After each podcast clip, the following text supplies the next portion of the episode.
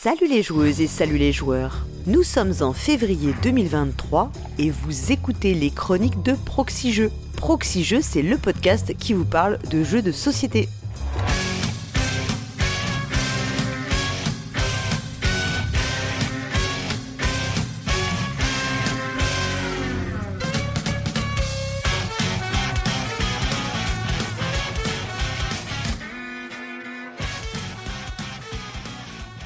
Je suis Paul Garay, c'est avec plaisir que je vous convie à prendre le thé en ma compagnie et celle de mon invité spécial.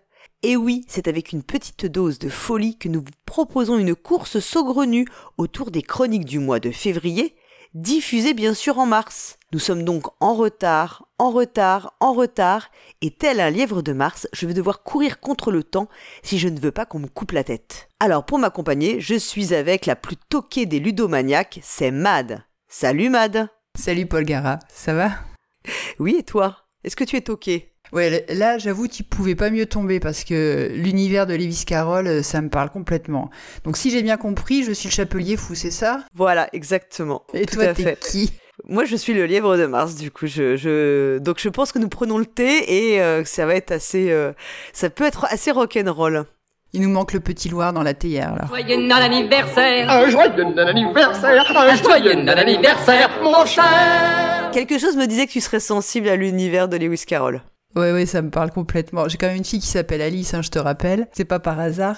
Et euh, alors, je me, j'ai- me suis rendu compte euh, là tout de suite que euh, il y a une phrase de Lewis Carroll, je crois que c'est le chat du Cheshire qui le dit, que We're all mad here. Elodie, elle Oui. l'avait sur son t-shirt d'ailleurs euh, au, au festival de Cannes, elle me l'avait montré. Et bah oui, euh, enfin je suis partout quoi dans l'univers de Lewis Carroll, ça c'est sûr. Tout à fait, ouais. Et, euh, et euh, c'est vrai que souvent, enfin, le, le, le livre, euh, vraiment, je le recommande parce que, euh, d'autant plus, souvent on connaît beaucoup euh, le dessin animé ou, bon, peut-être le film aussi, mais je recommande vraiment la lecture du, du livre et de la suite, enfin, de l'autre côté du miroir, qui est vraiment, vraiment, euh, pour moi, un régal, un régal, beaucoup de, sur le sens des mots aussi, du langage, enfin, qui est vraiment toujours bluffant, quoi. Oui, puis le côté absurde. Je te rejoins sur euh, de l'autre côté du miroir. Dans, dans le livre, il y a le poème du Jabberwocky. Et dans le Jabberwocky, à un moment donné, il y a une phrase qui est euh, euh, Ô jour frabieux. Et le, et le jour frabieux, c'est c'est le jour de gloire. Et c'est un peu ce que je ressens aujourd'hui, tu vois, me retrouver euh, à la place de Dédé, là, le, le couple mythique que vous formiez tous les deux euh, aux manettes des chroniques. Et euh, bon, voilà, c'est mon jour frabieux à moi d'être là avec toi aujourd'hui. Moi, ravi aussi d'être avec toi. Alors, on le dit, en fait, on ne se quitte pas beaucoup parce que euh, il y a deux jours, on était euh, à Cannes ensemble. euh, on est reparti ensemble, on a fait le trajet ensemble et tout. Donc, voilà, on a, on, on, on est, on est inséparables. On, co- on continue sur la lancée, oui. Exactement. Alors, on va d'abord remercier nos donateurs et donatrices hein, qui nous soutiennent et donc qui nous soutiennent ici pour réaliser nos podcasts. Alors, un grand merci à Wallring, Big Yann, Benjib, Gaël, Franck, Yann Solo, Grovast, Courju, Crash 305, Max Rioc, Caucase, Zugzuguette, Nipar, Robinocrite, Aldébaran, Acariâtre, El Piero 50, Caduc et Gobarcas. Nous remercions la Caverne du Gobelin qui nous soutient. La Caverne du Gobelin, ce sont quatre boutiques à Nancy, Metz, Pont-à-Mousson et Thionville, mais également un site de vente en ligne que vous pouvez retrouver sur cavernedugobelin.com. Tu sais qu'il y a aussi euh, le rituel le plus- presque le plus important de nos émissions, c'est Les commentaires. ah oui, c'est le meilleur moment, c'est euh, voilà, c'est ce moment qu'on savoure à chaque fois. Et alors euh, en plus, tu vois, j'ai j'ai repris d'abord euh, beaucoup de commentaires pour ta chronique euh, Ludomaniac. On avait euh, Tespios qui disait sympa Matt ta chronique. J'aurais ajouté aussi euh, le des cas le cas dans les possibilités du joueur isolé. Donc il te proposait de lancer une bouteille lancer une bouteille à la mer sur les réseaux, afficher sur la porte de son immeuble que tu organises une soirée jeu de société et donc pour que tes voisins soient les bienvenus et ainsi élargir le cercle des joueurs. Tu sais que je l'ai déjà fait ça, mettre une affiche en, mettant euh, joueuse cherche joueur et euh, en ayant trouvé comme ça euh, des gens avec qui partager des moments. hein. Ça fonctionne, hein, je, je confirme. hein. Et tu l'avais mis sous l'affiche dans ton immeuble ou Allez, pour dire tout à fait la vérité, à ce moment-là, c'était pas encore du jeu de société dont je m'occupais. Euh, mais j'avais mis quelque chose d'équivalent et je l'avais mis à la fac, à l'université. Ok, Bah ça fait 25 ans que j'ai les mêmes copains quoi. bah c'est très bien. Voilà, comme quoi ça marche. On a eu aussi euh, Gerny Lolo qui euh, qui disait salut les ludomaniacs et qui te bah, te confirmait qu'il avait bien rempli le fameux questionnaire. Quel succès ce questionnaire hein? J'en suis 80 réponses. Alors là je suis dans la phase tu vois de, de traitement des données euh, à la manière d'un travail universitaire. euh, je les croise, je cherche des points communs euh, et euh, je vais essayer pour euh, les chroniques du mois de mars, puisque je ne suis pas dans les chroniques euh, cette fois-ci, euh, de faire un compte-rendu fidèle et étayé des pratiques ludomaniaques euh, de nos auditrices et de nos auditeurs. Franchement, il y a des trucs sympas. Bon bah super alors. Et puis on avait encore euh, toujours sur euh, ta chronique le ludogite d'écurie qui disait euh, bah, que eux ils comprenaient très bien, enfin la, la rubrique leur parlait puisque quand ils avaient quitté Toulouse et leur cercle d'amis joueurs, il avait fallu euh, satisfaire la soif de jeu. Il avait commencé par les jeux solo, les jeux en ligne, les jeux, les vidéos de jeux et puis ouais, il a fini par ouvrir un ludogite. Voilà. Donc euh, carrément, tu vois, c'est le stade ultime là. Le parcours classique, quoi. On a eu des retours ensuite sur la chronique de Lana Edrou, donc c'était consacré à San Francisco. Donc on avait Nadler qui disait j'ai adoré, c'est une très bonne idée qui mélange le jeu et le côté culturel. Et on a eu aussi deux auditeurs, euh, deux euh, qui vivent à San Francisco qui nous ont fait coucou. Voilà, et on a Ced qui nous dit je confirme la ville et ses environs sont une région magnifique. Euh, c'est ma rubrique préférée. Vous êtes le board game podcast. Vous êtes le board game podcast de loin le plus divertissant, anglais et français confondus. Chapeau bas, c'est du sacré boulot, donc c'est super cool. Ah ouais. Et on avait aussi Mathieu qui nous disait je vous écoute aussi de qui est expatrié depuis plus de 20 ans à San Francisco. Il dit la chronique était très complète et j'ajusterai j'ajouterai juste pour vos auditeurs ludiques de passage que s'ils se cherchent à se rassasier en jeu, je vous conseille Gamescape. C'est son friendly local euh, game store. Voilà, en plein centre de la ville. Donc ça c'était sur la partie San Francisco. On avait également Raduris qui me disait qui me remerciait d'avoir cité John Waters parce qu'on avait euh, parlé de John Waters sur les films en odorama, je ne sais plus euh, de, à quel moment on avait parlé de ça. Et il, dit euh, merci pour cette minute culturelle cinématographique. Bon, il dit aussi que j'ai bon goût, mais ça tout le monde le sait de toute façon. Et il dit je ne dirais pas que je me souviens également de l'odorama et de Divine. Donc Divine, c'était euh, l'actrice, euh, des actrices fétiches de John Waters. Et euh, il dit qu'il avait enfermé la feuille avec les pastilles de, à gratter dans un sachet congélation. Tellement les odeurs étaient odorantes. Alors je te conf, euh, pour tout te dire, j'ai vu pas mal de films de John Waters, mais il y en a un que je n'ai jamais franchi le pas, c'est Pink Flamingo. Et euh, bon, je laisse les auditeurs et auditrices aller regarder la fiche sur la fiche Wikipédia le, le film, enfin de quoi parle le film? Je, je pense que je suis trop, euh, maintenant je suis devenue trop sensible. Je suis pas sûre que je supporterais le, le film. Je sais pas, tu pourras me dire si toi tu l'as vu, euh, Radioris, euh, en réponse dans le commentaire. Euh, ensuite, on avait aussi des commentaires sur le la chronique du pionfesseur, euh, qui était donc consacrée au vote. Euh, si je ne me trompe pas. On avait Laurent36 qui reproposait des jeux avec des mécanismes de vote intéressants. Il parle de Paris 1919 et de Vulgari Eloquentia. J'avoue que j'ai fait une partie de, de Vulgari Eloquentia, je me souviens plus très bien, mais effectivement, c'est un jeu où le but c'est de se faire élire pape. C'est assez marrant. Et puis que je remercie aussi Yann Le Proto parce qu'il m'a fait un petit compliment, donc euh, je, le, je le remercie beaucoup. Et je vais pas le lire parce que sinon on va encore croire que je suis un peu mégalo. Et mais tu sais, euh, pour euh, pour parler de, de cela à, à Cannes, j'ai dû dire plein de fois aux gens euh, qui voyaient mon t-shirt Proxy que je n'étais pas Paul Gara et ils étaient un petit peu déçus de la chose. Et dans les questions que je pose dans le formulaire en ligne, il y a la question de comment avez-vous appelé votre fils, si vous en avez un. Et on pouvait ajouter des commentaires et un des internautes a écrit dans la partie commentaires que euh, il n'avait pas de fils, mais que s'il avait une fille, il l'appellerait certainement Paul Gara. Oh, c'est trop mignon, mon Dieu. Oh, ça, ça- je suis émue. Bon après euh, moi-même euh, Paul Gara c'est pas enfin c'est euh, ça vient d'un livre et tout donc euh, bon c'est euh, en fait c'est David Eddings qu'il faut qu'il faut saluer et, et sa femme puisqu'en en fait c'est marrant ça tu vois les livres étaient originellement crédités David Eddings et puis depuis quelques années ils sont crédités de David Ellie Eddings puisqu'en fait elle a été, elle était complètement co-autrice co-autrice de de ces livres. Mais ça ça me touche beaucoup, c'est trop mignon. Ouais, ouais, bah écoutez, vous, vous savez que je suis très sensible à la flatterie, donc vous pouvez continuer, il n'y a aucun problème. Et ça se glisse dans tous les champs de proxy, je crois. Exactement.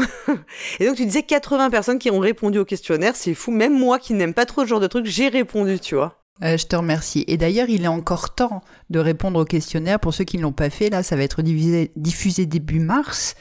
Oui. Et euh, je vais finaliser les choses euh, mi-mars, donc n'hésitez pas si vous avez, si le cœur vous en dit. À Cannes, on avait mis un petit QR code pour que les gens puissent y aller en ligne. Et en tout et pour tout, entre le début et la fin du festival, il y a eu une personne supplémentaire qui a rempli son questionnaire, donc big up à elle. Excellent. Alors, euh, on va également parler proximité, puisqu'il y a quelques euh, festivals. Alors, tout d'abord, euh, il y en a deux particulièrement qui te tiennent à cœur, donc on va te laisser les pré- je te laisserai les en parler. Mais tout d'abord, il y a le festival des jeux de Épinal 10, 11 et 12 mars, qui ouvre donc dès le vendredi avec une ouverture aux scolaires. Donc euh, là, si vous êtes dans la région, je vous le conseille. Il y a, euh, je pense qu'il y aura des euh, personnes de Proxy qui vont y aller et il y aura aussi beaucoup de auditeurs et auditrices fidèles. On fait un- une spéciale dédicace à, à Kat, euh, puisque je sais que c'est son festival de cœur. Donc voilà, vous, elle y sera, ça c'est sûr. Je trouve l'initiative intéressante de proposer aux scolaires de commencer le festival le vendredi pour Mm. que euh, les écoles euh, du coin puissent euh, s'y rendre. J'avais jamais vu ça tellement dans des festivals. Peut-être que ça se faisait déjà, mais là ils l'ont mis en avant et je trouve que c'est chouette. Oui, et en termes d'importance, le mois de mars c'est aussi le, le mois de Ludinor, donc le festival de jeux qui se trouve près de Lille, plus précisément à Fort-de-Mons. L'année dernière, victime un peu de son succès et de l'après-Covid, ils avaient fait des jauges, ils avaient réduit le nombre de visiteurs et très rapidement les billets étaient partis en prévente. Cette année, c'est pas le cas. J'ai l'impression qu'on retourne sur un format euh, plus classique. Donc les préinscriptions euh, sont ouvertes depuis euh, le 25 février, la semaine dernière. Et comme il n'y a pas de jauge, c'est possible d'y aller. Et Lille, c'est facile d'accès quand on est de Paris, puisque avec le train, c'est une heure de route. Et puis l'autre festival dont je voulais parler, c'est le festival de Poix du Nord, qui est un festival beaucoup plus modeste puisqu'on passe de 12 000 personnes à Ludinor à seulement 200 personnes. Mais c'est un festival euh, fort sympathique, organisé euh, par des gens, euh, bah, des passionnés. Et vous pourrez jouer à Poix du Nord à toutes les nouveautés, toutes les sorties, puisque c'est vraiment une association qui se tient à la pointe de l'actualité. Et qui vont pouvoir vous proposer euh, tous les jeux euh, qui viennent de sortir. Je sais qu'il y avait quelques représentants euh, à Cannes et qui sont revenus avec des jeux dans leur bagage. Ok, et toi, on pourra t'y voir alors à Ludinor et, et, ce, et ce festival, je comprends que tu, tu seras présente. oui, probablement. À mon avis, à Poix du Nord, je vais être parmi les bénévoles et je ferai partie des personnes qui expliqueront les jeux. À Ludinor, j'irai en simple visiteuse. Super. Bah écoute, je te propose qu'on démarre euh, les chroniques euh, de ce mois-ci, hein. donc euh, février diffusé en mars, exceptionnellement pour cause de Festival international des Jeux de Cannes. Alors on commence ces chroniques avec le point wiki, et le mot que euh, Erwan a voulu mettre en lumière ce mois-ci, c'est le mot asymétrie.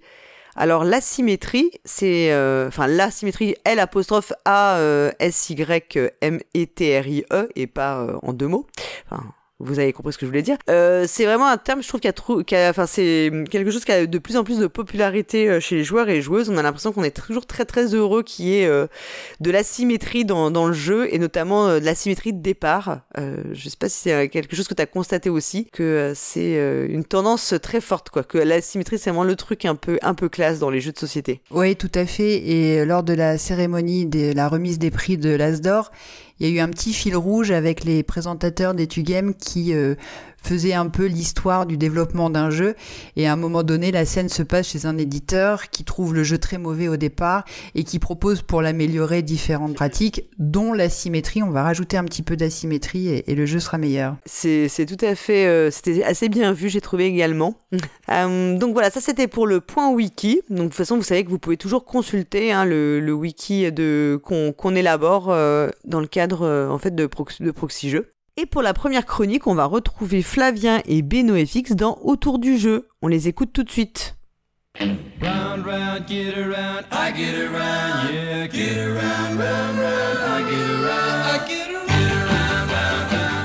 Bonjour les joueurs et bonjour les joueuses. Et nous revoilà en ce début mars pour un nouvel épisode d'Autour du jeu. Salut Beno FX, comment vas-tu? Salut Flavien, bah écoute ça va bien, un petit peu la course en ce moment, hein. c'est entre Ouais, Cannes, Cannes, hein. euh, le boulot, enfin il y a plein de trucs. On, est, on est bon, on est là, mais euh, ça n'a pas été facile. Ouais, ouais, il a fallu qu'on arrive à préparer tout ça euh, avant Cannes, justement. c'est ça, et donc aujourd'hui, bah, autour du jeu, hein, on vous rappelle que c'est la chronique où on essaye de tisser des liens entre euh, des jeux de société et des œuvres d'autres univers culturels. Et aujourd'hui du coup, on va parler des Chevaliers de la Table Ronde, un jeu de Serge Lager et Bruno Catala. On en profite d'ailleurs pour rendre un hommage à Serge Lager qui nous a malheureusement quittés il y a quelques semaines. Ouais, ouais, bah voilà, Serge Laget, grand nom du jeu de société francophone, évidemment dépensé Pionnier, ouais. assez proche, ouais, ouais, pionnier, ouais. Euh, et euh, bon, c'est un hasard du calendrier, on avait prévu de faire ça euh, il y a, bah, dès qu'on avait fini viticulture en fait, et, et voilà, bah, du coup, ce sera un hommage au passage. C'est un jeu où, bah, vous irez voir la page Wikipédia sur œuvres concernant le cycle arthurien, On il y en mettra a dans tous ouais. les, mais, ouais, ouais, il y en a beaucoup et dans tous les médias. Donc voilà, on a fait du tri là-dedans. Euh, alors rapidement, qu'est-ce que c'est les Chevaliers de la Table Ronde C'est un jeu coopératif qui peut aussi être euh, pas entièrement coopératif puisqu'il peut, il y a un mode de jeu où on peut inclure un félon. Et euh, dans les Chevaliers de la Table Ronde, on va lancer des quêtes euh, qui sont liées au mythe arthurien, que ce soit la recherche du Graal, Excalibur, ce genre de choses, en incarnant un chevalier qui a un petit pouvoir spécial. Donc c'est une édition Days of Wonder, euh, grosse édition à l'époque euh, avec des figurines, avec euh, des illustrations incroyables de Julien Delval, c'est super beau. Ça a peut-être un poil vieilli euh, parce que c'est un jeu où on pouvait être éliminé et alors que c'est pas un jeu forcément très court, tu vois. Euh, mais mais j'en garde un assez bon souvenir, euh, notamment des parties où il y a un félon. Alors ça fait longtemps que j'ai pas joué, mais euh, c'est un jeu de 2005. C'était pas le premier jeu coop qui soit sorti du tout, mais mais quand même, enfin c'était trois ans avant pandémie où vraiment ça a commencé à se populariser. C'était pas encore forcément trop le cas, surtout les jeux avec félon. Je rajoute un petit mot avant de te laisser la parole sur le jeu, mais euh, il y a une version carte qui est sortie en 2012, euh, toujours euh, par les mêmes auteurs, et encore chez Days of Wonder. Ça a beaucoup moins marqué le monde ludique, mais moi je l'aime assez. Euh, Il y, a, y a toujours l'idée de félon potentiel et euh, des quêtes à compléter, mais c'est un jeu qui joue euh, plutôt sur, euh, sur l'idée de mémoire d'une manière qui se marie assez bien, je trouve, avec l'idée de félon, parce que quand on n'a pas de mémoire, on peut euh, se faire passer pour le félon alors qu'on n'en a pas envie. mais euh, je crois que toi, t'as joué ni à l'un ni à l'autre, même si euh, Non. tu, tu, tu vois ce que c'est, ouais. Ouais, ouais, c'est ça. C'est, euh, je visualise très bien le jeu, la boîte et même le matos. J'ai déjà vu, enfin voilà, j'ai j'ai déjà vu le jeu passer. Mais c'est vrai que je suis un ludiste un peu trop euh, jeune entre guillemets. j'ai commencé un plus récemment et du coup c'est un jeu qui était déjà un petit peu ancien quand moi je me suis mis à, à vraiment m'intéresser aux jeux de société. Euh, mais ça n'empêche qu'effectivement c'est un jeu qui, est, qui a une réputation qui est voilà qui, qui est installée. Euh, mais malheureusement ouais, j'ai pas eu euh, j'ai pas eu l'occasion d'y jouer. Mais en tout cas euh, c'est un univers qui parle forcément à beaucoup de monde, qui est très riche, qui est très euh, voilà qui est très marqué. euh, Dans la culture européenne, ouais. euh, dans, dans, les, dans les références pop, voilà, dans la culture européenne. Donc, bah, on va vous parler de Camelot. Camelot qui est euh, présent dans le titre euh, anglais. Euh, Shadows over Camelot, hein, les chevaliers de la table ronde en français, mais Shadows over Camelot en anglais. Donc on va parler de Camelot, du mythe arthurien, de Merlin, d'Excalibur, enfin tout ça vous connaissez. Hein, en route pour Avalon. On commence par les films et les séries. Alors là, pour le coup, il y a énormément de choses. Et alors, ça commence euh, dès le début du cinéma muet, hein, et dans plein de genres. Alors, j'ai fait quelques listes, on va pas parler, mais il y a euh, du Romer avec Perceval le Gallois, du euh, Bresson avec Lancelot du Lac, et puis il y a aussi, dans un autre genre, du Guy Ritchie avec le roi Arthur, ou euh, dans un genre un peu plus contemplatif aussi, The Green Knight de David Lowery, qui est sorti il y a quelques années, et dans un style un peu plus romantique, mainstream, Lancelot avec, par exemple, Richard Gere et, Sean Connery. Donc voilà, beaucoup de choses, mais on va, on va, je te laisse commencer avec une référence qui plaira sans doute au moins à Cargo. Ouais, je pense qu'elle pla- plaira à, à beaucoup de monde parce que c'est vrai qu'elle est assez présente dans la culture euh, française pour le coup. C'est bien entendu Camelot, la série d'Alexandre Astier, euh, donc euh, qui est sortie euh, entre 2005 et 2009. Ouais, ça fait coup Il y de a vieux eu là. le, le premier film de la, de la trilogie qui est sorti il y a pas si longtemps en 2021 et donc une série qui a vraiment qui a vraiment marqué je pense bah, les années les années 2000 hein, la fin des années 2000 Euh, c'est vrai qu'il y a énormément de références à cette série dans la culture populaire voilà il y a beaucoup de beaucoup de scénettes beaucoup de sketchs Il y a même un jeu du scorpion esprits. masqué qui est, c'est pas faux. hein, donc. C'est vrai, c'est vrai. C'est vrai, il y a un jeu du scorpion masqué. Il y avait éventuellement un projet de jeu aussi euh, de, d'Antoine Boza. C'est vrai qu'à une époque, on avait vu passer sur Twitter euh, un petit tweet d'Antoine Boza avec le logo, le logo Camelot et, des, réponses de, d'Alexandre Astier. Euh, je ne sais pas ce que ça a donné, c'est pas sorti pour l'instant. Mais oui, une série, une série assez, assez mythique qui, qui effectivement commence, pour ceux qui l'ont vu, hein, commence comme une série vraiment humoristique d'épisodes courts et qui au fur et à mesure des saisons ben, devient de plus en plus sombre et de plus en plus, on va dire, dramatique autour du personnage euh, d'Arthur et, et de sa dépression, etc. Mais euh, de toute façon, vous avez des extraits régulièrement, comme tu l'as dit, dans les, dans les chroniques de Cargo. Et je pense que voilà, vous n'avez pas pu passer à côté euh, ces dernières années. Alors moi, j'ai jamais regardé en, en détail. euh, J'avoue que les quelques trucs que j'ai vus, en fait, ça me faisait pas rire du tout. et du coup, je me suis jamais plongé dedans, alors que peut-être qu'il y a un intérêt du coup à suivre un peu la trajectoire, effectivement, et l'évolution de la série. Mais, mais bon, je connais quand même, enfin, les références et compagnie, comme la Cité de la Peur, tu vois, où tu connais les, les répliques. Non, non, c'est vrai. Alors, ouais, tout n'est pas forcément aussi drôle, mais il y a vraiment, je trouve. euh, Enfin, En, tout cas, c'est une identité, ouais. Ouais, ça. Et puis quand, quand tu le découvres, euh, enfin, peut-être aussi ça, ça, ça dépend à quelle époque tu le découvres, à quel moment de ta vie, etc. Mais euh, je trouve, moi, des pépites d'écriture d'Alexandre Astier, enfin, comme il l'a dit dans, dans pas mal d'interviews, il écrit vraiment pour ses acteurs. Enfin, les personnages sont écrits pour ses acteurs, il choisit, euh, tu vois, il... et donc ça, ça se ressent bien. Et je pense que, du coup, les personnages sont assez forts.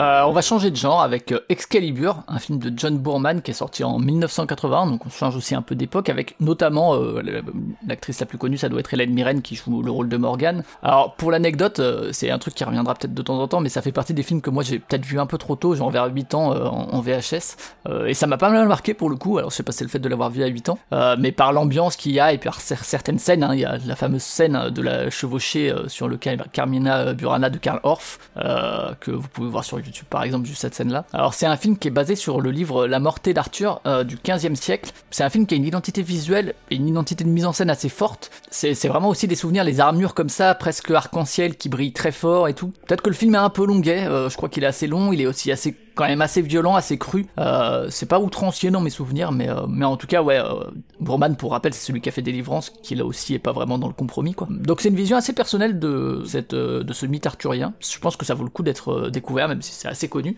Et je crois que tu l'as vu, et surtout que tu avais une anecdote par rapport à un des lieux du film. Ouais, le film a, a été tourné en grande partie en, en Irlande, dans le château de Caïr, et j'ai eu la chance d'y aller, et pas plus tard qu'en septembre, là. Et du coup, c'est marrant parce que c'est un château qui est beaucoup utilisé a priori pour euh, pour des tournages. Donc il y avait euh, il y avait toutes les plaques, euh, il y avait pas mal de photos et toutes les il y avait des plaques pour avec la liste des films en gros qui ont été tournés qui ont été tournés là-bas. Bon, c'était c'était sympa en tout cas. La visite la visite était sympa.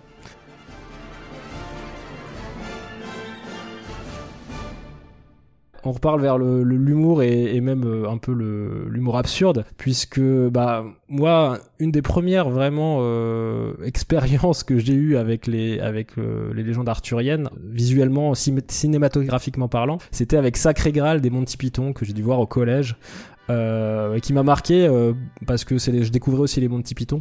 Euh, donc c'est sorti en 75. C'est un film dont, la cohérence globale euh, est, peut-être incertaine. C'est plutôt une succession de scénettes qui mettent en scène justement ben, Arthur, les Chevaliers de la Table Ronde, euh, chacun dans leur quête un petit peu en parallèle. Voilà, c'est du Monty Python. Si vous connaissez pas, c'est complètement absurde. Ça partage avec Camelot une certaine incompétence, on va dire, de, des chevaliers qui sont représentés. Enfin, c'est pas du tout les, les chevaliers glorieux et vainqueurs. Qui est parfois le euh, cas dans le jeu aussi, hein. on, on rate euh, bêtement par moment.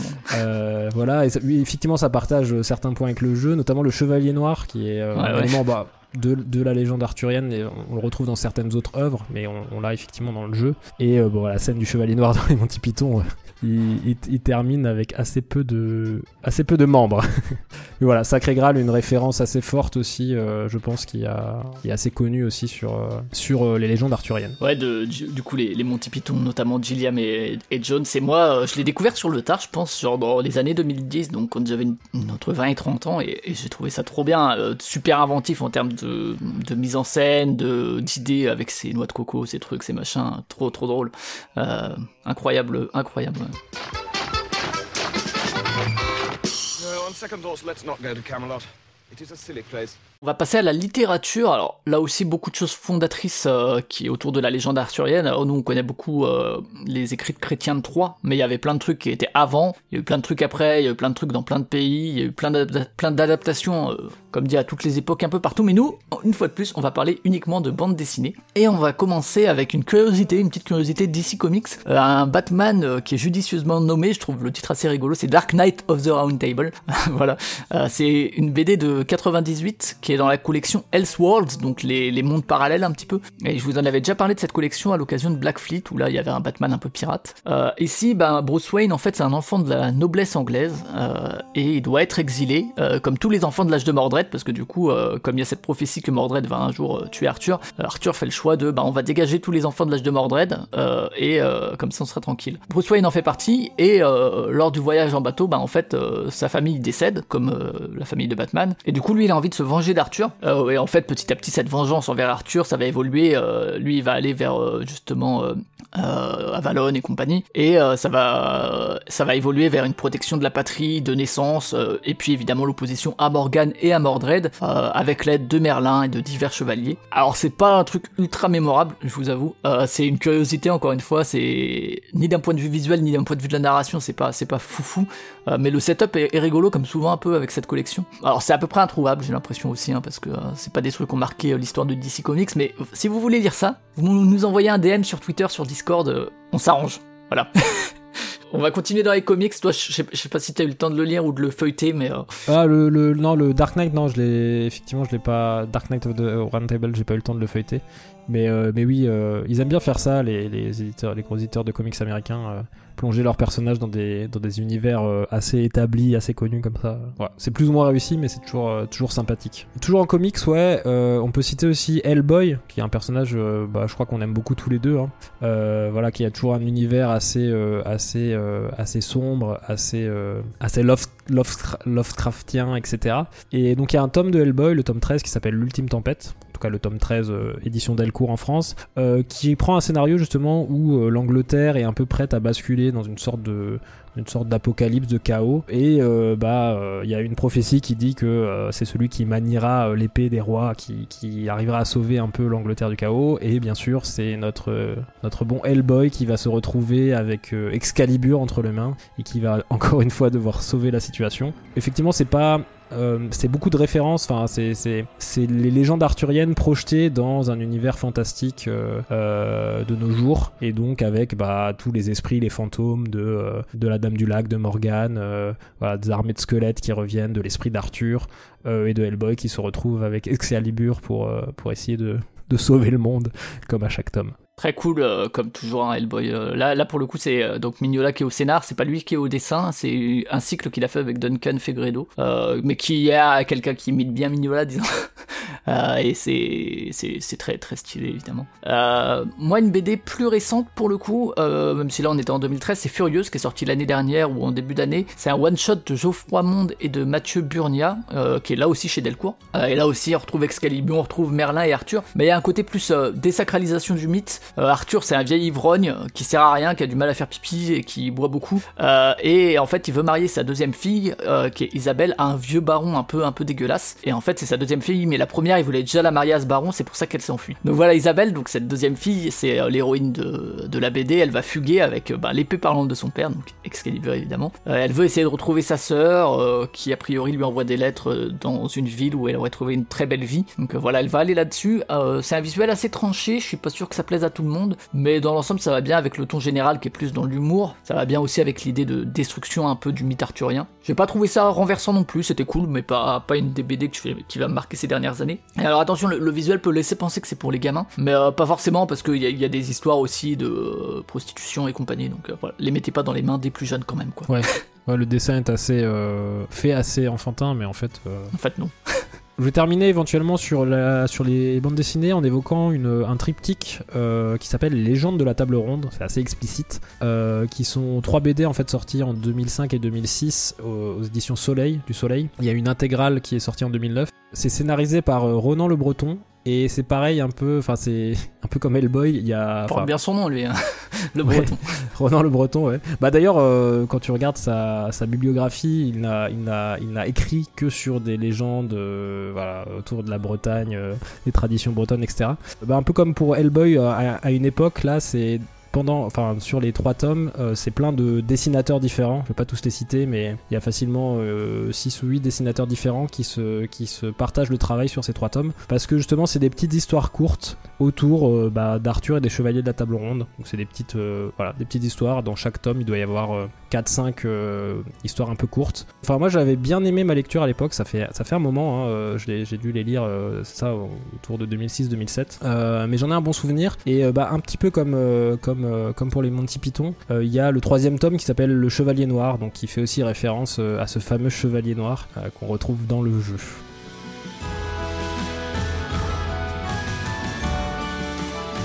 On passe aux jeux vidéo. Et alors moi c'est une œuvre qui m'a peut-être l'œuvre qui m'a fait me dire hey ça serait bien si je pouvais parler de ça dans un autour du jeu. euh, Je devrais pouvoir trouver d'autres trucs autour du mythe arthurien et c'est le jeu Pendragon, Pendragon, qui est développé par le studio Inkle, qui euh, un studio que moi j'aime beaucoup, qui a fait des, très bons jeux. On en reparlera peut-être dans d'autres épisodes, mais euh, comme 80 Days ou Overboard. Artistiquement c'est magnifique, c'est des espèces d'aplats de couleurs. Là je vous mets le thème principal en fond que moi j'adore. La musique, les visuels, c'est très très beau, ça a une identité vraiment forte. Justement ces aplats, ça fait un côté un peu vitrail, vraiment magnifique quoi. Et alors c'est un jeu où on peut incarner différents personnages de la légende arthurienne, pas juste les chevaliers. Toutes et tous, ils vont essayer d'avoir des petites spécificités de, gameplay. Euh, et on est dans un jeu à, à run, un peu comme dans un roguelite, qu'on va essayer de finir avec différents personnages. euh, qui on va progresser petit à petit et on va pas forcément gagner à chaque fois. Euh, et euh, on va avancer de tableau en tableau euh, sur des espèces de petits damiers pour des affrontements un peu de tactical, où on va déplacer voilà sur le damier et puis nos adversaires vont se déplacer aussi et puis on va pouvoir faire telle ou telle action, changer de personnage et compagnie, recruter des nouveaux des nouveaux partenaires.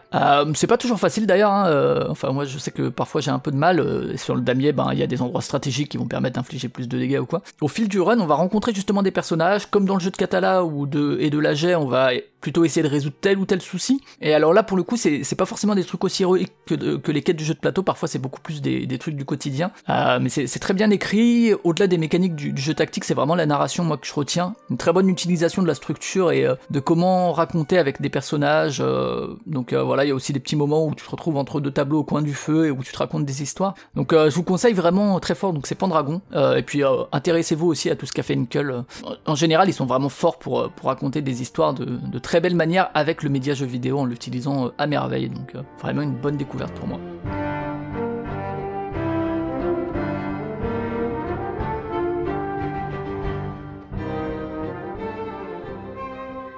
Et puis on a pu jouer aussi tous les deux à Knights of the Round. C'est bien Knights of the Round. Il manque pas un table derrière, c'est un peu étonnant, mais, c'est Knights of the Round, qui est un jeu euh, de Capcom, un, beat them all de Capcom qui est sorti en 1991, initialement sur arcade et sur euh, Super Nintendo. Et donc bah c'est un c'est beat them all, donc euh, on est tout à fait dans le genre Street of Rage ou Double Dragon. Donc on, on, incarne un des chevaliers parmi Perceval, Arthur ou Lancelot. En gros, on a le choix entre ces trois On peut jouer jusqu'à 3. On peut Et jouer... bah, le but, ouais. ça- ouais, on peut jouer jusqu'à 3 en simultané. Et donc, bah, chaque personnage a des caractéristiques un peu différentes. Arthur est assez équilibré en force et en vitesse. Euh, Perceval va être plus fort, mais lent et Lancelot plus rapide et, et, un petit peu moins fort. Et donc voilà, c'est un beat them all. Donc le but, ça va être de, de, bah, de se fighter euh, contre toute une série d'ennemis, euh, toute une série de boss, une série de tableaux. Euh, Il y a quelques originalités, notamment le fait de pouvoir monter à cheval. Ça c'est assez rigolo. Il y, a des, y a des chevaux qui, alors il y a des ennemis qui viennent en cheval et on peut les, on peut les faire tomber et récupérer leur cheval. On peut récupérer des chevaux un peu partout. Et il y a un truc que j'ai bien aimé, moi, c'est souvent dans ce genre de jeu, vous savez, vous cassez des, du décor et il peut y avoir de la bouffe à l'intérieur euh, qui va vous permettre de gagner de la vie. Et bah là, en fait, vous pouvez la trancher avec votre épée pour faire, au lieu de faire une espèce de grosse part de, de, de nourriture, en faire plein de petites parts et vous les partager entre joueurs pour regagner, au lieu de gagner plein de vie, regagner tous un petit peu de vie. Donc ça, c'était ouais, une petite originalité du jeu.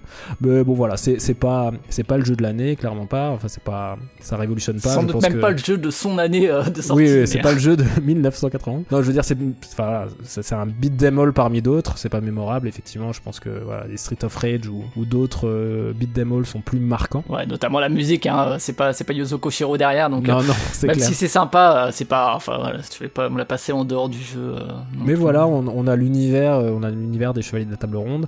On a quelques boss qui sont assez sympas quand même. On avait un boss là qui qui courait partout et qui avait Ouais, des ouais. effets de, de visuels assez, presque, assez et sympas. des, qui sont parfois des ninjas. Ouais ouais c'est ça. Mais beaucoup- on a on a on y a joué quelques allez, une, une petite demi-heure je dirais, une bonne demi-heure. On n'a pas passé un mauvais moment. Ouais, alors on n'a pas ressorti notre SNES, hein, on, a, on a pris, euh, il y a une version Steam, qui est en fait une version de 2006 qui était aussi sur Xbox, et euh, sur laquelle on a pu jouer grâce au Remote Play euh, Together.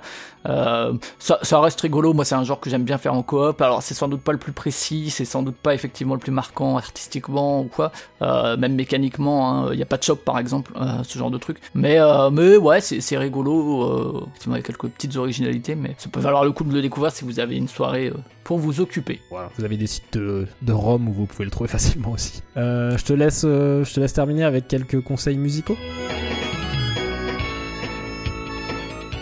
Yes, quelques conseils musicaux. Alors là aussi, hein, bon, les bandes son de plein de trucs qu'on vous a conseillés. Mais moi, je vais vous parler beaucoup de métal et de rock euh, cette, euh, cette, cette fois-ci. Euh, on va commencer avec les Pays-Bas et le projet Aereon. Alors c'est un projet qui est mené par Ariane Lucassen. Et à chaque album, en fait, c'est un- une espèce de, de all-star, puisqu'il y a plein d'invités du monde du métal, que ce soit aux voix ou aux instruments. Souvent, c'est des albums concept, et euh, le premier d'entre eux, c'est The Final Experiment, et ça propose euh, en fait une espèce de voyage télépathique de 2084 vers le 6 siècle pour éviter la destruction de la Terre. Et en fait, c'est Aereon, donc, euh, qui a donné son nom au projet après, qui est un barde, et il va recevoir un, message comme ça, et du coup, on lui demande d'aller chanter ses visions au roi Arthur dans l'Avalon, bah, du titre du morceau que, que je vous passe, du coup, où en fait, c'est Sail Away to Avalon, donc c'est justement, lui dit, bah va à Avalon pour, euh, pour raconter tout ça et éviter qu'on se fasse tous défoncer. Euh, et l'idée, euh, c'est que ça va rendre Merlin jaloux. Du coup, il va maudire le barde et à la fin, il va réaliser que en fait, bah merde, j'aurais peut-être pas dû. Et il va prédire à la fin du morceau, enfin à la fin de l'album, qu'il y aura un nouveau ménestrel qui va recevoir ce message à la fin du 20 e siècle. Ce qui est assez, enfin, il y a un côté un peu méta comme ça, puisqu'en fait, c'est un album de 95. Et donc, le message dont parle Merlin à la fin de l'album, bah en fait, c'est un peu l'album en question. tu vois, qui et Niveau genre, donc on est, euh, c'est pas le plus métal, mais du rock prog, euh, des accents un peu folk, médiévaux ici et là, un peu symphoniques. C'est certainement pas le meilleur album d'Aereon, euh, mais il représente bien l'idée de concept qui est dans toute la discographie du projet. Avec toujours, il y a des espèces d'histoires un peu ambitieuses, des voyages dans le temps, des voyages dans l'espace. Si vous aimez le rock ou le metal prog, je vous conseille de au moins jeter une oreille, notamment à Into the Electric Castle de 98, et puis à la doublette Universal Migrator, et puis également l'album The Human Equation. Donc ça, c'était Aereon. The dragon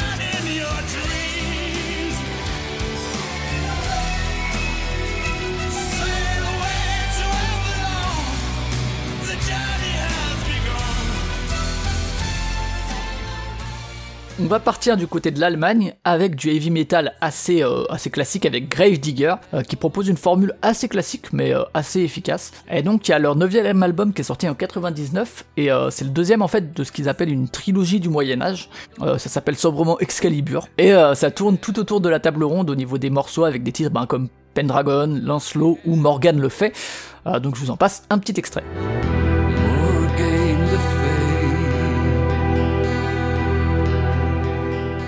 Et pour une parfaite transition, il y a Hansi Kirsch euh, qui participe au chant euh, à cet album-là, Excalibur de Gravedigger, en tant que chanteur. euh, il incarne notamment Derfel. Et il- il y a un morceau aussi sur, sur l'album de Gravedigger qui s'appelle Mordred Song. Et sur l'album Imagination from the Other Side de Blind Guardian, qui est euh, un groupe, un autre groupe allemand de power metal, dont Hansi Kirsch est le chanteur principal, bah il y a aussi un morceau qui s'appelle Mordred Song. Euh, voilà, qui est pas le même, hein, mais, voilà, deux morceaux Mordred Song, euh, à 4 ans d'écart. Et dans l'album du coup de, de Blind Guardian en question, il y a aussi d'autres références au mythe arthurien et à plein de plein d'imaginaires, hein, comme l'indique le nom de l'album. Notamment, il y a aussi dans la balade de Past and Future Secret qui a qui a quelques références à tout ça. Je sais pas si tu euh, le métal teuton ça te parle, mais Pas, pas tellement, mais je pense que effectivement il y a pas mal de, de références à la musique. euh, Enfin, il y a pas mal de références au, mythe arthurien dans la musique, notamment euh, comme tu le disais rock et aussi classique. hein, Il y a pas mal aussi de, de musique classique. ouais évidemment. Et je pense que le point commun un peu de, ces, de tous ces morceaux, c'est une certaine dimension épique, en tout cas dans la plupart. hein. Il y a ce côté un peu, un peu épique des légendes arthuriennes.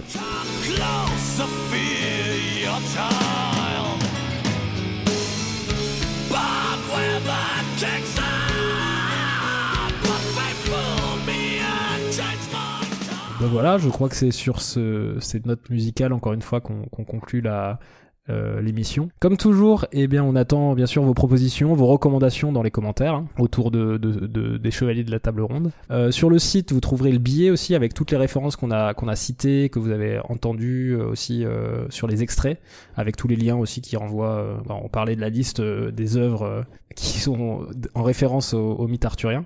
Euh, donc n'hésitez pas à les consulter si vous voulez approfondir un petit peu, euh, un petit peu ça. Et puis euh, bah, on vous laisse pour vous retrouver dans deux mois avec un nouveau jeu et plein de nouvelles références. Et en attendant, Jouez jouez bien. bien. Round, round, get around, I get around, yeah, get around, round, round, I get around, I get around, get around, round, round, I get around. Eh bien, merci beaucoup euh, Flavien et Beno FX. Donc, les Chevaliers de la Table Ronde, un jeu donc de Bruno Catala et Serge Laget. Euh, moi, je n'y ai pas joué, je n'y ai jamais joué. Je ne sais pas si tu as eu l'occasion, toi, d'y jouer, euh, Mad. Oui, oui, j'y ai déjà joué et j'ai même euh, des souvenirs un petit peu mémorables avec le traître, notamment quand à la fin de partie, tu fais une action, les gens te regardent en disant mais pourquoi tu fais ça? Et tout d'un coup ils comprennent que c'est toi le traître. C'est assez jouissif. Donc, c'est pour ça que toi, t'as bien aimé Battlestar Galactica, j'imagine. C'est ça, c'est un peu les, les jeux de la, les jeux de la famille. J'avais réussi à convaincre tout le monde que c'était ma fille qui était le traître. Et, euh, et elle, elle, elle se défendait en disant mais non, mais non, c'est ma mère. Voilà, c'est comme ça qu'on fait une éducation. C'est bien, bien joué. et est-ce que le thème des Chevaliers de la Table Ronde, ça te parle, toi aussi euh? Ah bah à mon avis c'est comme par chez toi, Camelot ici, euh, Alexandre Astier, euh, N Family, c'est un gros hit chez nous. On connaît les, les répliques par cœur euh, et de temps en temps quand on n'a pas trop le moral, on en regarde euh, quelques épisodes. Quelques épisodes, ouais, c'est vrai. Bah oui, oui, moi aussi j'ai. alors, je l'avais déjà dit, mais moi mes enfants sont super, super fans, effectivement. Connaissent alors surtout les premières saisons, les épisodes par cœur. Donc j'ai régulièrement, en plus ils me rejouent régulièrement les, les scènes et ils sont très très. euh, donc euh, parfois même j'arrive à presque à saturer, tu vois, parce que j'ai dû avoir Queer euh, au moins, euh, je pense une cinquantaine de fois. Ça laisse le roi des Burgondes, autant dire qu'il a bizarrement énormément de succès. Euh, mais c'est sûr que c'est un must et, euh, et c'est vrai qu'Alexandre Astier d'ailleurs avait toujours dit qu'il c'était aussi euh, son appropriation de de de du de enfin de voilà de la légende du roi Arthur elle est aussi très inspirée par ce qu'on ont fait les Monty Python et j'avoue que les Monty Python c'est quand même pour moi le le top c'est vraiment topissime en termes de d'humour et euh, voilà de de revisite euh, je suis une grande grande fan des Monty Python Bah, on retourne sur le côté absurde de, de Lewis Carroll. euh. Les Monty Python, c'est aussi une part importante de mon éducation euh, à l'adolescence. Je me souviens que ça passait sur euh, sur Arte à une époque. euh, et euh, Oui. la démarche ridicule de John Cleese ou euh, Bicycle Repairman, c'est des choses, euh, ou même l'Inquisition, The Spanish Inquisition, c'est c'est Ouais. c'est des fous rires. Moi, j'ai beau, j'ai tout, on en a parlé, c'est marrant il y a pas longtemps, mais euh, beaucoup de souvenirs aussi du match de foot entre les philosophes grecs et allemands. Ah oui. c'est voilà et euh, vraiment mais des et puis bon bien sûr enfin leur film euh, vraiment est euh, énorme. Et alors aussi dans le thème du roi Arthur euh, moi je citerai d'un point de vue musical euh, le je sais pas si tu aimes la musique baroque. J'adore. Ouais, moi aussi, je suis une grande fan de musique baroque et euh, je vous conseille d'écouter King Arthur, donc euh, une, sur une musique de Henry Purcell, un livret de, alors je vais les vérifier parce que souvent on connaît, on connaît moins les librettistes que les, euh, comment dire, que les compositeurs, un livret de John Dryden et vraiment je, donc c'est euh, musique baroque, euh, fin du fin du 17e euh, et donc je vous conseille vraiment d'aller écouter euh, ces- cet opéra, qui- enfin ce semi-opéra qui est vraiment euh, extraordinaire si vous aimez la musique baroque, parce que on peut aussi citer de la musique classique de temps en temps, je pense. Ça, voilà, c'est pas une musique interdite ou réservée aux initiés, contrairement à ce qu'on essaie souvent de nous faire croire. La musique baroque, ça aide à se concentrer quand on travaille. Moi, c'est ce que je mets comme musique au, au bureau euh, lorsque euh, lorsque le, le silence m'oppresse un peu trop et que, enfin, ça m'aide Mhm. à réfléchir. Et surtout si vous avez l'occasion hein, de voir en, en opéra, enfin un opéra baroque monté un peu à enfin, à l'ancienne entre guillemets. Euh, c'est très très très infra, c'est vraiment super impressionnant avec euh, toutes les machineries. Enfin, bon, souvent c'est très euh, riche en termes de costumes, de décors. Enfin, si on si, si c'est vrai, si c'est pas une, enfin une comment dire, pas une ré- une, révi- une, ré- une revisite, mais quand c'est des mises en scène assez euh, classiques, en tout cas, c'est c'est très c'est très impressionnant et c'est très très chouette. Euh, et aussi, je pensais euh, à un album de Corto Maltese, euh, des, enfin donc de, de Hugo Pratt, donc dans les aventures de Corto Maltese, qui s'appelle Les Celtiques, dans lequel, alors je crois que c'est plusieurs aventures de mémoire, c'est plusieurs aventures différentes, mais il y a certaines qui se passent, enfin on voit Merlin, on voit Morgane, etc. C'est toujours un peu onirique, je trouve, Corto Maltese. Ça prend euh, racine dans une forme de réalité, mais très vite, tu sais plus trop euh, ce qui relève de la réalité euh, ou de l'imaginaire ou du rêve. Et, euh, Mm. et alors, mais je sais pas comment tu fais, mais euh, tu me parles de musique baroque, tu me parles de Corto Maltese. Moi, j'avais euh, son poster grandeur nature en pied dans ma chambre d'adolescente. T'es en train de citer tout. T'es en train de citer toutes mes références. C'est incroyable. Les Monty Python, euh, ouais, ouais. Je suis pas une grande lectrice de bande dessinée, je le confesse, mais euh, mon père avait tous les albums et pour le coup, je les ai vraiment euh, lus petite et j'ai trouvé ça très fascinant en fait. Ouais, tout à fait. Moi, j'avais récupéré un hors-série de Géo, tu vois, le magazine de bah, de géographie, et qui retraçait euh, les, le- les voyages de Corto Maltese avec les différentes destinations. J'ai jamais acheté un seul Géo, mais j'avais acheté celui-là parce que tu avais en plus une carte qui reprenait euh, tous ces trajets. Ouais, j'ai- j'aime Et beaucoup. il y, a un- il y a un jeu de société, je crois, sur. euh, Ah oui. Je me souviens plus, mais sur les voyages de Corto Maltese, il me semble. Hein. D'accord. Et euh, mm. ah, enfin qu'on a, on va aller regarder ça après, tiens. Ça marche. Et euh, en termes de musique, je pensais aussi à une. Alors, le, les chansons et l'album ne parlent pas, vraiment de, euh, de de la légende du roi Arthur, mais la, le titre de l'album et une des chansons et la pochette sont un, un rappel de la légende du roi Arthur.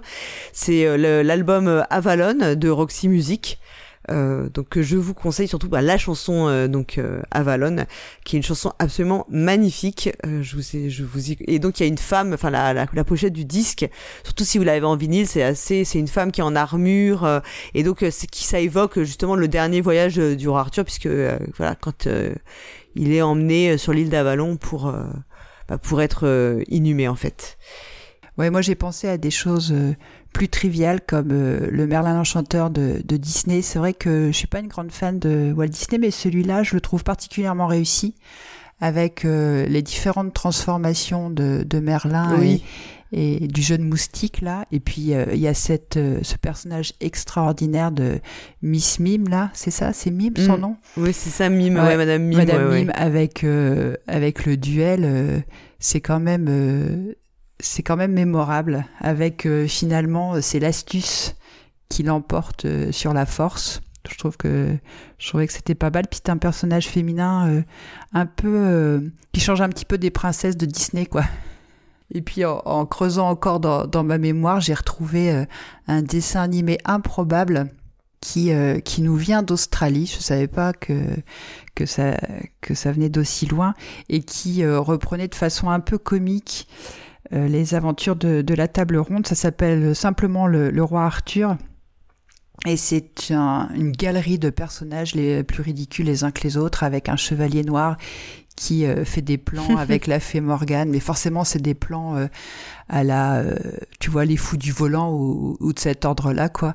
Forcément c'est piteux, forcément c'est des déguisements euh, qui ressemblent à rien, et forcément euh, ça va jamais fonctionner, quoi.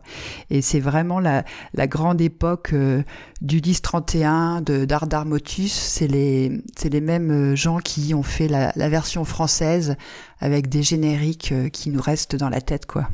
Je sais pas si tu eu l'occasion de voir ce dessin animé. Non, je connais pas du tout, donc euh, j'irai regarder euh, de quoi euh, de quoi il s'agit. Et puis ben moi je suis enfin moi je on revient pas sur Excalibur de John Boorman, hein, qui est un film que moi j'ai adoré. Pour le coup, je l'ai vu assez petite. J'ai pas le souvenir de ce que dit, enfin s'ils disent que c'est un peu cru et tout, j'ai pas trop souvenir là. Il y a quelques scènes un peu euh, marquantes, mais pas trop. Moi, je me souviens, en fait, je me souviens que ma mère m'avait fait un sketch parce que ma mère était prof d'histoire et parce que les armures ne sont pas du tout, euh, les armures qu'on voit dans le film ne vont pas du tout avec l'époque. C'est un énorme anachronisme.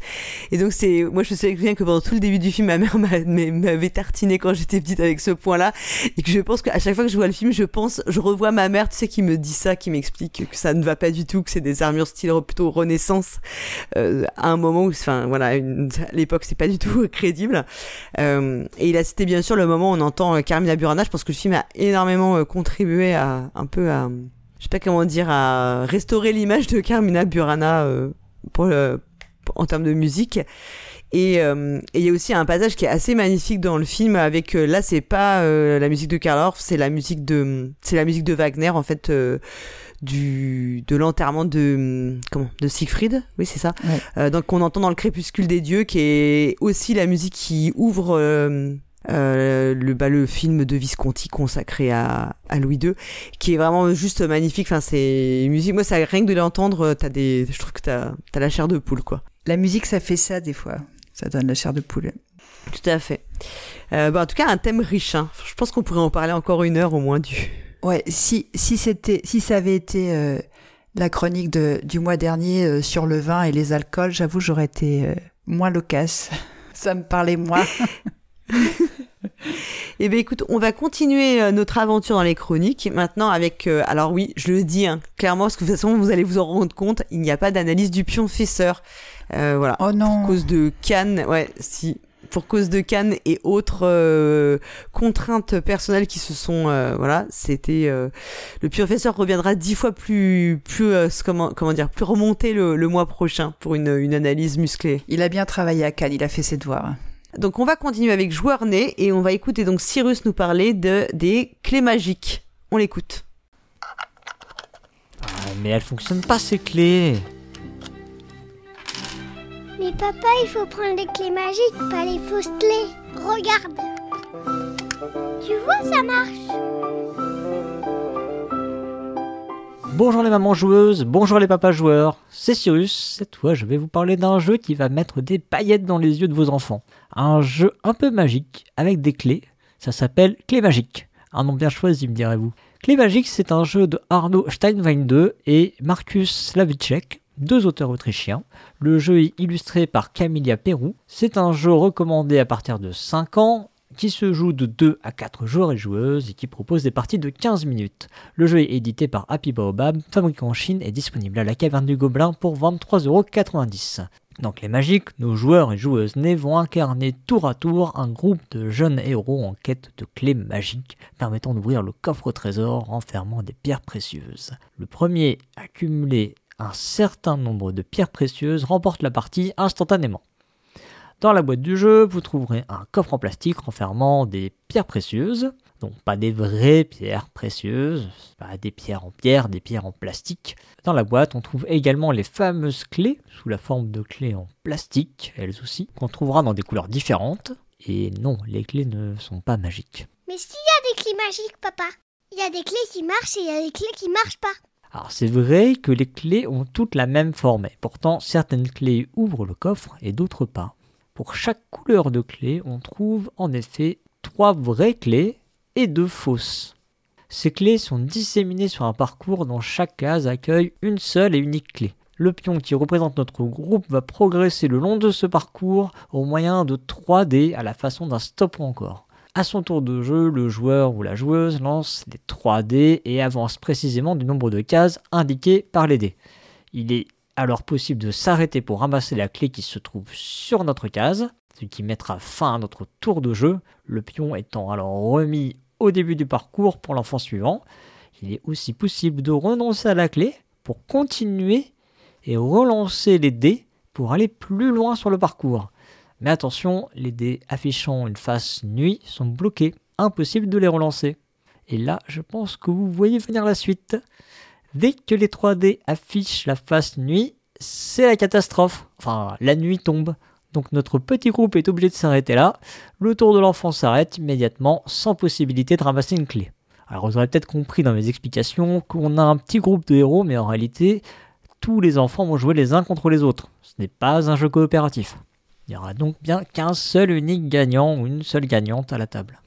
La première chose qui nous apparaît quand on joue avec les magiques, c'est la prise de risque.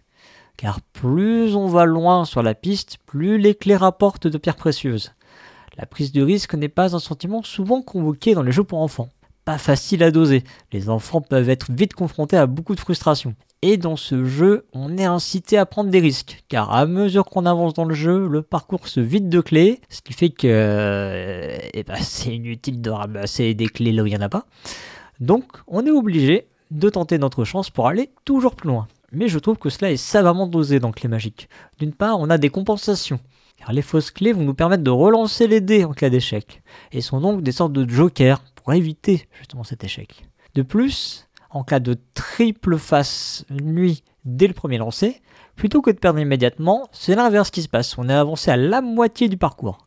Mais le jeu n'oublie pas de proposer un vrai enjeu à nos enfants, car l'échec suite à l'affichage de ces trois faces nuit bénéficiera au joueur ou à la joueuse suivante, car la progression du pion sera conservée. Eh oui, nos petits héros campent ici la nuit, et donc le joueur suivant qui va faire la journée suivante, eh ben, il part de là. On va donc fatalement avantager l'un adversaire, voire même le faire gagner. C'est d'ailleurs assez malin d'avoir retourné ce principe du coup près dans les jeux de stop ou encore, qui normalement a une tendance à être négatif, hein, en quelque chose de très positif pour un autre joueur.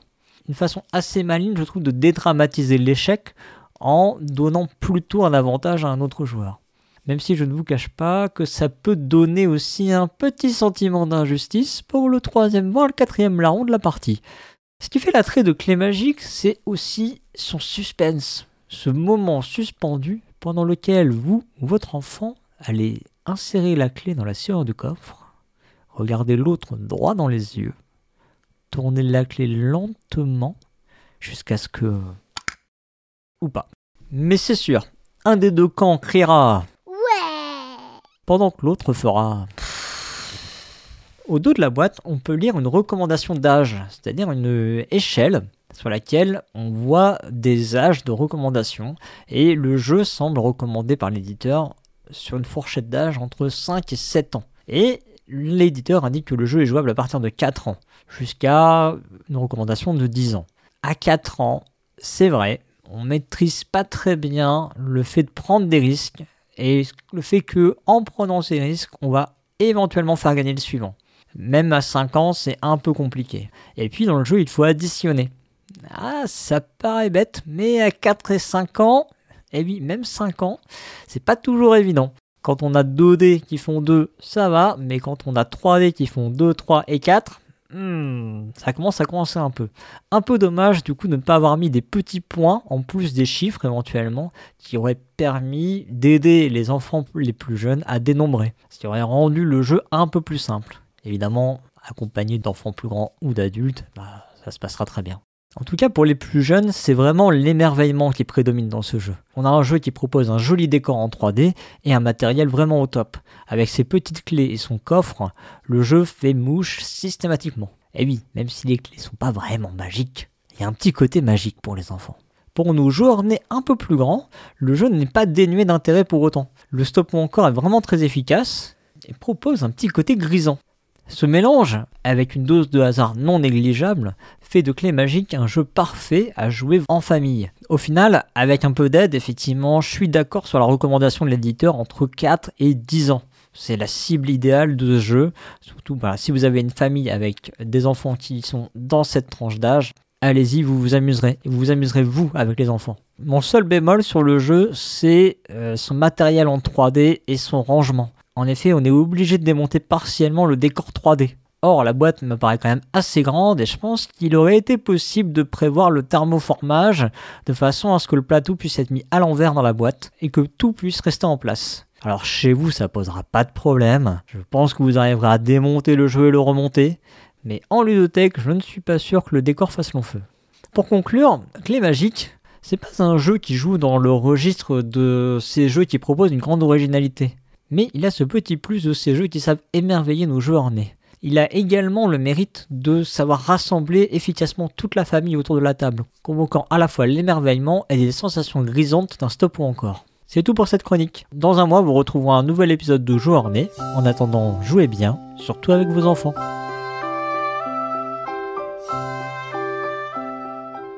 Bah, merci beaucoup Cyrus. Alors les clés magiques, moi j'ai pu y jouer parce que j'y ai joué à Essen et effectivement j'ai trouvé ça très chouette euh, comme jeu, très très bien fait avec un très beau euh, décor. En fait, ça, propose vraiment un décor aux enfants pour pour jouer dedans.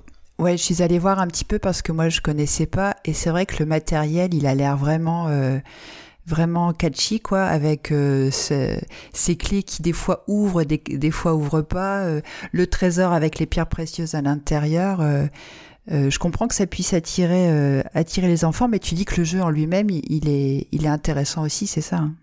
Bah écoute, nous on y a joué, euh, on était entre adultes, enfin j'ai joué avec Zéphiriel et puis la- l'animatrice en fait qui nous présentait le jeu. Et euh, en vrai, on s'est pas du tout ennuyé, tu vois, c'est pas du tout un, un jeu parce que ouais, c'est du stop ou encore, donc c'est une mécanique qui de toute façon passe même si t'es adulte, hein, bah, très bien. Donc euh, ouais ouais, on s'était pas du tout ennuyé, on avait passé plutôt un bon moment. Hein. Ouais, j'ai l'impression que le, on sort un petit peu du, du memory et qu'on arrive à trouver maintenant euh, des mécaniques un peu différentes pour euh, pour les jeux enfants, même si le stop ou encore euh, il existe déjà, mais la planche des pirates qui a été nommée à l'Astor, si je me trompe pas, c'est c'est une mécanique de ce type-là. Oui, tout à fait. Le, le push sur lock comme on dit en anglais. Ouais, j'ai l'impression que toi t'as plutôt de la chance à ce genre de jeu, non? Alors à la planche des pirates, j'ai eu vachement de chance, effectivement, puisque j'ai sorti euh, six cartes et j'ai fait six cartes différentes. Donc en fait, c'était le premier tour de jeu, hein, j'étais la première à jouer, donc c'était bah, une victoire automatique. Donc c'est ça, c'était bon. Du coup, on a rejoué quand même pour voir. Mais oui, oui, j'ai eu de la chance.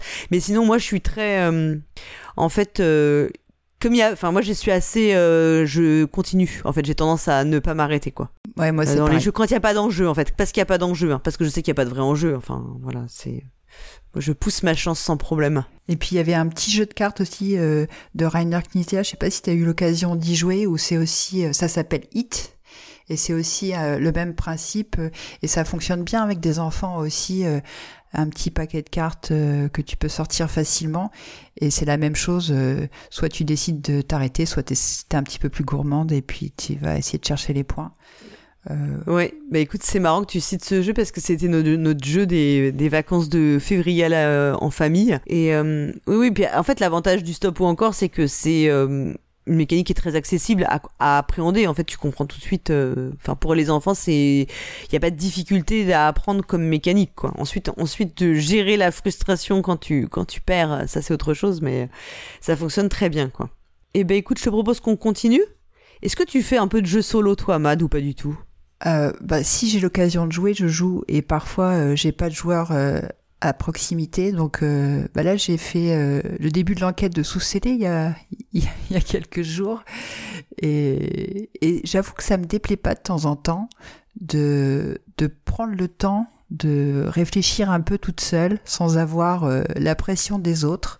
Donc je suis pas une grosse joueuse de, de jeux solo, mais j'ai cette curiosité euh, de découvrir un peu les jeux toute seule euh, avant de, les faire partager. Et, euh, moi, je peux pas faire les énigmes de, Turing Machine, les défis de Turing Machine, parce que quand j'ai voulu l'acheter, euh, moi, il était en rupture de stock, quoi.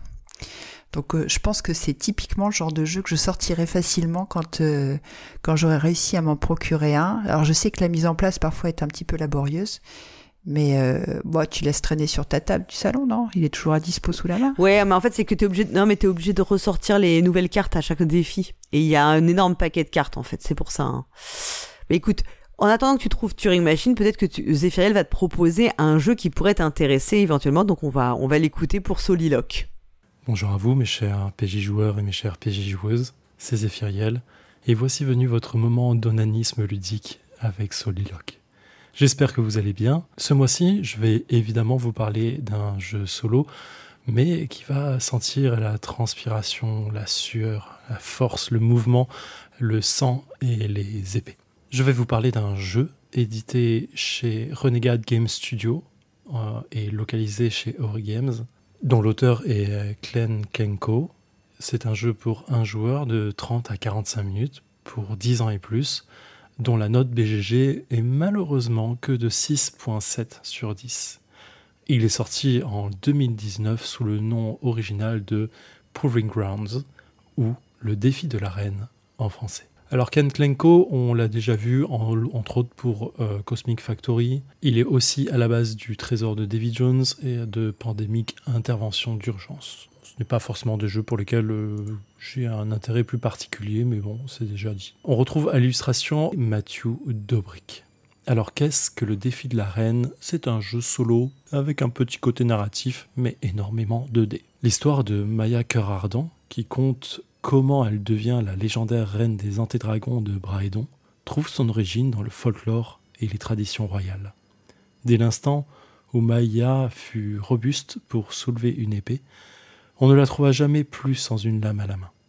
Lorsque Maïa ne s'entraînait pas, sa noble mère, la reine Sacha, l'encourageait à lui tenir compagnie dans la salle du trône baignée de soleil, afin qu'elle apprenne à partager le manteau du pouvoir avec les principaux rivaux de sa famille, le clan des Grisrock, assoiffé de gloire. Mais Maya Cœur Ardent est maintenant seule face au reste du monde. Suite à un complot ourdi par des conspirateurs, elle se retrouve accusée du meurtre de sa propre mère, la Reine du Soleil. Pour prouver son innocence et reconquérir sa place, Maya doit descendre dans l'arène du grand défi et affronter ses ennemis. La future reine choisie par les antédragons remportera-t-elle victoire sur ses ennemis ou devra-t-elle s'avouer vaincue face aux conspirateurs et à leur funeste projet? Voilà les quelques lignes qui mettent un peu de narratif autour du défi de la reine. J'y reviendrai un peu plus tard dans la chronique. Donc le défi de la c'est un jeu solo, c'est un jeu de dés que je vais qualifier de dés frénétique. Pourquoi j'ai ce jeu entre les mains et pourquoi j'y ai pensé? En fait, à Essen en octobre dernier, j'ai testé un jeu euh, qui était multi, qui était une forme de roll and write euh, et qui était qui avait pour but de pendant un moment du jeu euh, prendre des dés et les lancer de façon frénétique pour essayer de faire le maximum de combos afin de pouvoir buter des ennemis qu'on avait sur notre carte. Bref. Et cette notion de jeter des dés frénétiques pendant un temps donné, euh, je l'ai trouvé assez intéressante et je me suis intéressé, j'ai recherché en fait des jeux qui étaient un peu dans ce style-là et je suis tombé sur le défi de l'arène. Euh, à savoir que le défi de l'arène, c'est le deuxième des trois jeux d'une espèce de trilogie solo que Renegade Studio et Ori Games du coup vont localiser, en français. Le premier, je vous en ai déjà parlé, c'est Warp Edge. Le second, donc, euh, le défi de l'arène. Et le troisième, qui sera La mort aux trousses, qui apparemment ne sortira que en mars. Donc, il sera bientôt en chronique dans, dans. Donc dans défi de l'arène, voilà, on va incarner donc Maya, cœur ardent, qui est une guerrière et qui se retrouve dans l'arène pour combattre plusieurs ennemis à la fois et essayer de survivre. Une espèce de arène des dieux, grosso modo. Si les dieux veulent qu'elle survive, c'est elle l'arène, et sinon elle meurt, c'est tant pis pour elle. Donc, au milieu de la table, on va se retrouver avec cette forme d'arène, avec une belle photo de Maya, avec son, bouclier et son épée, et différents euh, espaces pour placer les ennemis. Les ennemis, il y en a 6, ça tombe bien, on lance du D6, vous allez vite comprendre comment ce jeu se, façonne. On va avoir notre compteur de points de vie, et on va avoir plusieurs dés. On va avoir des dés blancs, 8, des, des bleus au nombre de 2, des, des verts au nombre de 2, et 2 des jaunes pour finir. Un certain nombre de dés n'est ne sont pas donnés au début de la partie. Bref, je vais pas revenir sur ces petits détails. Le jeu va vous demander une application pour pouvoir jouer. Vous pouvez le faire très bien avec un sablier, mais l'application est un peu plus pratique sur certains aspects. L'application va vous donner accès à, euh, au-delà des modules du jeu, dont je vais vous parler après, va, va d'abord vous donner un chronomètre d'une minute. Une fois que vous lancez le chronomètre, une petite musique d'affrontement avec des coups d'épée, des boucliers et des cris vont se mettre en route. Et à ce moment-là, vous prenez tous vos dés qui vont euh, se composer en général d'une dizaine de dés et vous allez les lancer. À chaque fois que vous lancez les dés, les résultats donnés vont vous donner plusieurs possibilités. D'abord, vous allez devoir trier rapidement, hein, tout ça c'est sous le chrono, trier vos dés par valeur, les 6 d'un côté, les 2 de l'autre, et ainsi de suite. Vous avez les 6 valeurs au mieux euh, qui sont triées. Et vous pouvez relancer les dés uniquement s'ils sont par groupe, c'est-à-dire uniquement si vous avez au moins un double de la même valeur, vous pouvez relancer tous les dés de cette même valeur. Si vous avez des dés qui sont uniques, vous ne pouvez pas les lancer. Donc si j'ai qu'un seul 6, je suis obligé de le garder. Je vais donc prendre ces groupes et les relancer et les relancer jusqu'à ce que soit les groupes que j'ai obtenus à la fin euh, me conviennent, soit le chrono s'est arrêté. Une fois ceci fait, je vais prendre les valeurs des groupes, les noms et leur nombre de dés, donc tous les 6, tous les 5, tous les 4, tous les 3, tous les 2, tous les 1, et les attribuer aux ennemis qui sont sur l'emplacement approprié sur l'arène. Donc l'ennemi qui est en valeur 1 aura tous les dés de groupe 1 et ainsi de suite. Une fois que ceci est fait, on va résoudre les attaques. Il n'y a rien de plus simple, les cartes d'ennemis ont des marqueurs, une forme de jauge, euh, sur laquelle vous passez un petit marqueur au début pour commencer le, combat, c'est-à-dire qu'il n'a pas de point de dégâts. Et pour le blesser au niveau 1, puis au niveau 2, puis au niveau 3, puis au niveau 4, suivant les ennemis, vous allez avoir besoin d'un certain nombre de dés. Exemple, si l'ennemi qui est sur le- l'emplacement numéro 1 a une valeur de 2 et plus pour au-dessus de votre marqueur, vous allez avoir besoin de placer au moins 2 dés pour placer l'icône au-dessus. Et ainsi de suite pour tous les ennemis. Que se passe-t-il si j'ai un ennemi qui n'a pas de dés? Il ne se passe rien. Que se passe-t-il si j'ai un dé solo que je dois placer forcément sur un ennemi parce que je n'ai pas le choix? Et bien dans ce cas-là, la jauge descend et l'ennemi va possiblement m'infliger des points de dégâts. Mon nombre de points de vie étant limité à 6. Donc, une fois que j'ai pris 6 blessures, la partie est finie pour moi. Une fois ceci fait, les ennemis qui sont tout en haut de leur jauge euh, sur laquelle on a réussi à monter euh, le petit marqueur sortent du combat et on vient le remplacer par un autre ennemi du deck principal. Alors, les ennemis, vous avez compris, il y en a toute une chier hein, qui sont différentes. Il y a des gardes de base, il y a des championnes de l'arène, il y a les aînés du clan, il y a les gardes du corps, il y a les championnes de la reine soleil, puis les reines de, reines de la ligne, des guerriers novices. Bref, vraiment, euh, euh, toute une, euh, une palanquée de méchants et chacun a sa spécificité. La championne de la reine de la lune que j'ai devant moi, par exemple, dès le premier niveau, elle est au niveau 0. Si j'arrive au niveau moins 1, je prends une blessure. Et si je veux monter au niveau 1, il faut que j'ai un 3 et plus. Donc c'est-à-dire qu'il faut que je mette 3 dés dessus. Mais pour les niveaux supérieurs, il faudra des dés en plus d'une couleur spécifique. Donc je devrais faire attention lors de mes jets de dés. Certains, lorsqu'ils sont euh, arrivés, arrivent sur le champ de bataille, ont des effets. Il y a certains euh, aînés, par exemple, qui sont un peu difficiles à battre. Il faut absolument attribuer un dé solo, ou alors si on a un dé solo, ben, on baisse de 2, et ainsi de suite. Bon, bref, chacun a un peu sa caractéristique qui rend un peu le jeu de plus en plus difficile au fur et à mesure qu'on a de nouveaux ennemis qui arrivent. Une fois qu'on a vaincu 8 ennemis, le jeu s'arrête, vous êtes considéré comme vainqueur et vous devenez la nouvelle reine du royaume. Bravo, félicitations à vous, vous êtes vraiment génial, mais qui en doutait? Moi, certainement pas. Ça, c'est pour le jeu de base. Maintenant, il y a différents modules qui vont pouvoir s'ajouter. Vous pouvez les cumuler, bien entendu, mais il y a des modules qui sont plus ou moins intéressants. Il y a un module avec un dragon qui va vous aider suivant les cas. Vous allez avoir un dé supplémentaire, et suivant le résultat de ce dé spécifiquement, des effets vont arriver sur, euh, le, sur le, champ de bataille. Il va avoir le module avec des chars qui va vous, vous permettre de faire d'autres options, qui vont demander de faire plus attention à vos dés. Euh, le, le module numéro 3 qui est souffle épique, qui va vous donner éventuellement des armes ou des équipements supplémentaires. Euh, le module des boucliers où les ennemis vont pouvoir mieux se protéger. Euh, le module des conspirateurs dans lequel il va avoir des ennemis très spécifiques et plus forts que les autres. Bref, vraiment tout, tout un petit tas de, choses et un dernier module que je n'ai pas encore testé, le module du soleil et de la lune qui met un plateau tournant en plus et qui je crois est encore un peu plus difficile parce que vous pouvez pas attaquer certains ennemis en même temps. Bref, toute, toute une règle supplémentaire. Maintenant, en termes de sensation de jeu, qu'est-ce qu'on a autour du défi de l'arène? Eh bien, écoutez, la première fois que j'ai testé le jeu, j'étais un peu circonspect en mode, Hmm, c'est pas exactement le jeu que je recherchais. La frénésie de dés, elle est là, mais au final, le côté analyse et placement de dés à la fin pour distribuer les points de, blessure, hmm, sur les premières fois, m'ont un peu euh, gêné. Je sais pas, il y avait un petit côté calculatoire que je, je recherchais pas spécifiquement sur ce genre de jeu. Au bout de la troisième ou quatrième partie, disons-le, je suis assez persistant sur ce genre de choses. Euh, troisième, quatrième partie, j'ai commencé vraiment à comprendre le jeu et à kiffer ma race assez fort en vrai. Euh, je dois être à une quinzaine de parties aujourd'hui. Euh, et en vrai, il y a tout un aspect frénétique d'analyse qui est à rechercher. Et surtout, d'analyse des dés lorsque vous les lancez en vous disant Oh là là, le chrono avance, est-ce que je vais relancer euh, les 4, 4 dés de 3 que j'ai ici? Sachant que euh, si je les garde, je pourrais vaincre un ennemi supplémentaire, ce qui va me virer un ennemi fort. Mais si je les garde pas, j'ai 3 dés solo, et si je mets des dés solo à quelqu'un, bah, ça veut dire que je vais prendre des dégâts. Euh, comment faire? Je sais pas. Allez, on, va essayer de faire autrement. Et du coup, je vais relancer et frénétiquement essayer d'analyser tout ça. Et c'est assez intéressant, il y a une, forme de, progression dans la frénésie et dans l'analyse qui se fait aujourd'hui, là, ma 15e partie. Je suis clairement capable d'analyser bien mieux les choses et surtout de moins paniquer sur cer- certains jets, voire même de prendre une blessure volontairement supplémentaire pour aller chercher un dé euh, supplémentaire. Il y a tout un système autour de ça, de la blessure et, du dé supplémentaire que vous pouvez aller prendre.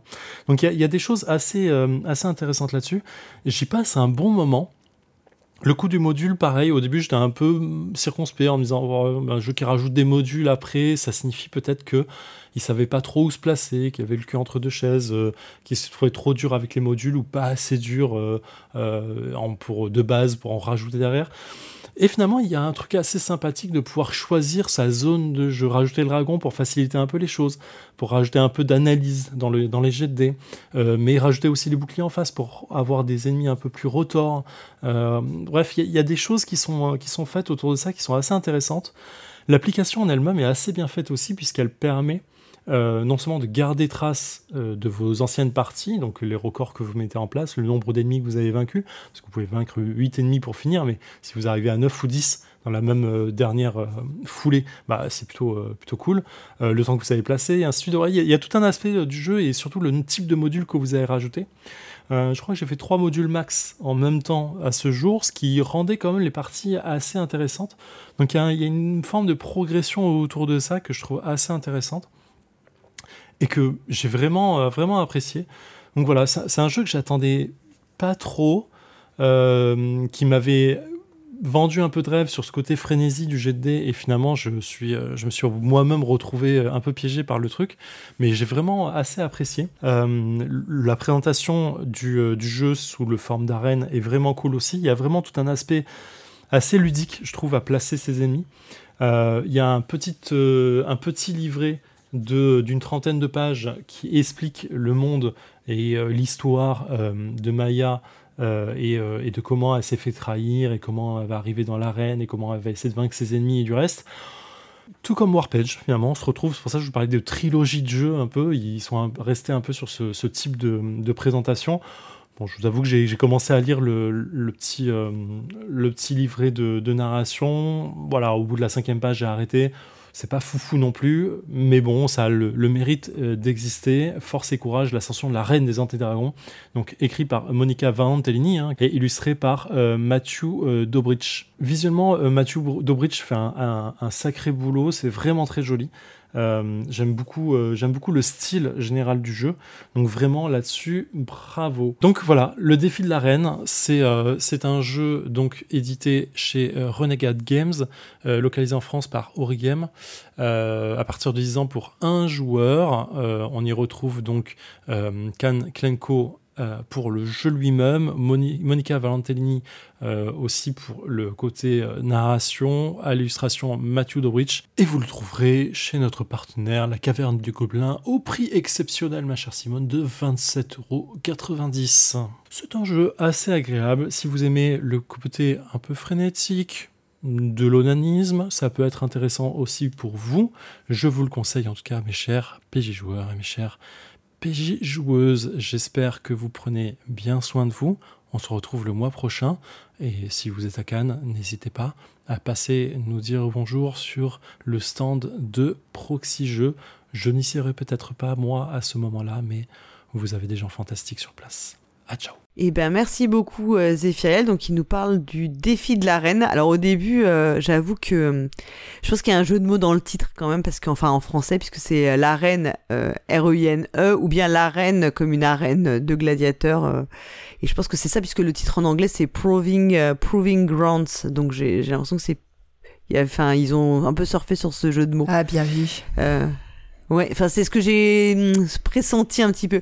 Alors moi j'avoue que j'ai pas du tout joué au jeu et que je je j'en avais même pas enfin j'en avais très vaguement entendu parler quoi. Je sais pas toi si ça te parlait. Non, je connaissais pas et même au début quand il a commencé à parler, je confondais un peu avec, euh, tu sais, le jeu de cartes narratif. euh, Ah oui, euh, pour la reine. Pour la reine, oui. À un moment donné, j'ai cru qu'il allait parler de ça et finalement, j'ai compris que je me fourvoyais et que c'était un, un jeu de dés.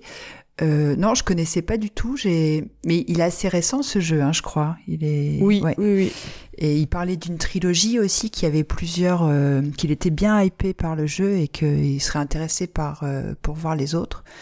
Moi, dans ce qu'il a expliqué, j'ai bien aimé le la, la tension qui arrive à, à s'installer, euh, qui s'installe avec l'utilisation du sablier. J'ai l'impression que c'est assez frénétique dans le rythme parce qu'il faut que tu prennes des décisions rapidement. Et, euh, et c'est vrai que dans un jeu solo, c'est quand même euh, pas évident euh, à réussir de mettre en œuvre ce genre de, de sentiments, quoi. Oui, parce qu'en général c'est plutôt dans la compétition avec les autres qu'on a qu'on ressent plus la frénésie, enfin le côté frénétique et la tension. Ouais, et, et de- devoir faire des choix comme ça sous tension, euh, avec un, une impression de stop ou encore là aussi, hein, puisque tu relances, Mhm. tu choisis de pas relancer tes dés ou de les relancer, de prendre un peu de risque. Euh, je trouvais ça pas inintéressant et j'ai bien aimé aussi euh, la perspective de pouvoir un petit peu euh, régler la difficulté du jeu. J'ai l'impression Mhm. que euh, il y a possibilité à la fois de complexifier le jeu, mais aussi de, de le simplifier si vraiment on trouve que c'est trop dur. Donc c'est pas mal ce petit réglage à faire à faire tout seul quoi, en concertation avec soi-même. Voilà, donc c'était, ben, je pense que du coup il nous parlera euh, ultérieurement du troisième jeu. J'ai l'impression que c'est, euh, on est parti pour quoi. Alors on va continuer notre exploration avec le micro dans la boîte et euh, donc on va découvrir quel où notre journaliste préféré est parti enquêter ce mois-ci.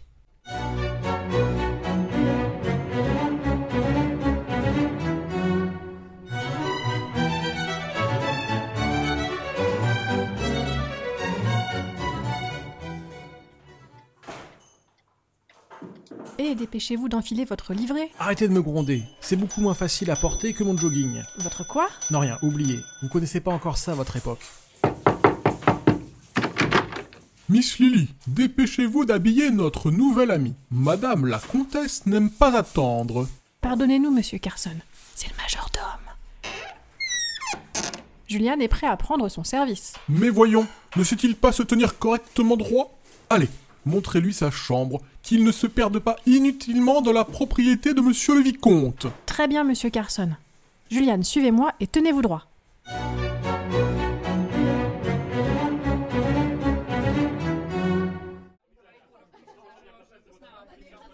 Nous devons rejoindre les escaliers au fond de... Oh, regardez, la famille York est réunie dans le bureau privé. Chaque été, la famille décide ou non si elle organise la fête du village. Oh là là, c'est un véritable chantier qui demande de modifier une partie de la demeure pour accueillir tout le village. Vous n'avez pas peur que les villageois saligotent vos jolis tapis? Mais non Et puis vous savez, la famille York, comme beaucoup d'importantes familles du royaume, connaissent de grosses difficultés financières. En accueillant la fête du village, la famille York reçoit plusieurs centaines de livres en compensation. Monsieur le vicomte ne peut vraiment pas s'en passer. Eh bien, c'est un mal pour un bien. Les York, vous, le village, tout le monde est gagnant. Vous ne vous rendez vraiment pas compte, Juliane En nous occupant des événements du village, nous nous éloignons toujours un peu plus des affaires des autres nobles du Derbyshire. Notre réputation se dégrade et nous arrivons de moins en moins à organiser d'autres événements plus euh, chics.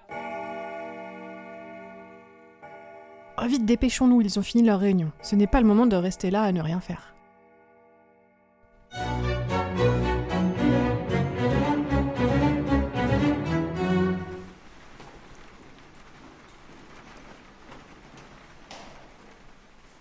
Ah, il fait pas chaud dans cette chambre. Bon, il faut que je m'organise pour mon reportage.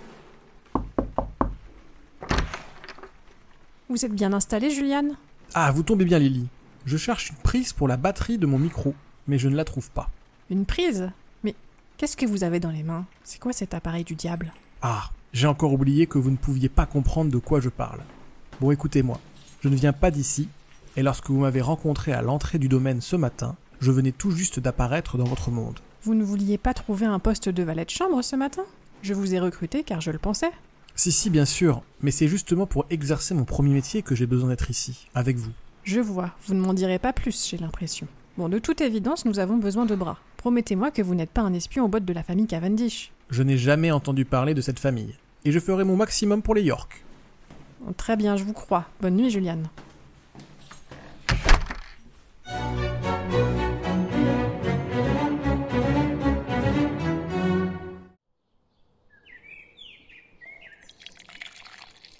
Avez-vous bien dormi, Juliane?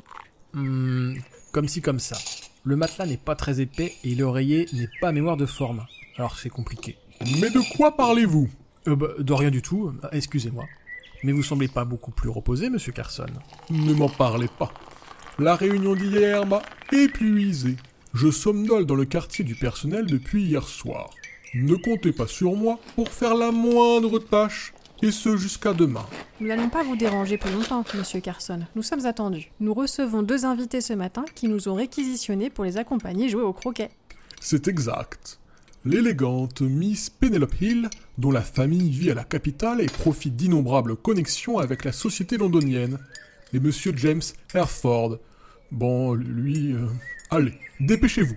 Vous allez être en retard. Allez voir Monsieur Mosley, le valet de pied. C'est lui qui doit organiser le match.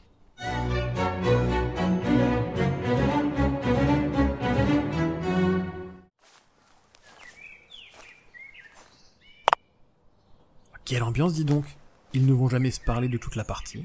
Miss Hill est une adorable femme, mais je pense que Monsieur York n'a pas convié les bonnes personnes. Monsieur Herford est un garçon plein d'esprit, mais sa réputation de quémandeur ne le lâche pas. C'est clair.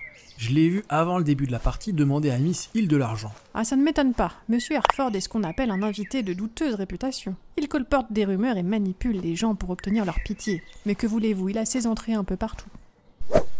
4 points pour Miss Hill. Monsieur Herford a encore un peu de retard. Monsieur York a appris ce matin que Charles Fairchild, neveu de la comtesse douairière Margaret Fairchild, était en visite dans le Derbyshire. Monsieur York essaye alors comme il peut d'inviter les personnalités locales pour jouer de leurs relations et attirer Charles Fairchild à rejoindre le domaine. Ouais bon, c'est bien compliqué votre histoire. Pourquoi se donne-t-il autant de mal à inviter le neveu de je ne sais plus trop qui d'ailleurs? Mais tout le monde le sait, voyons. La comtesse douairière Margaret Fairchild est veuve et dépourvue d'enfants. C'est son neveu Charles Fairchild qui en est l'héritier. Sa fortune sera colossale, à l'image de sa réputation. Toutes les familles vont s'organiser pour le faire venir. Monsieur Herford, revenez. Ce n'est qu'un jeu après tout. Miss Hill a beaucoup d'entraînement. Mais rendez-moi au moins le maillet.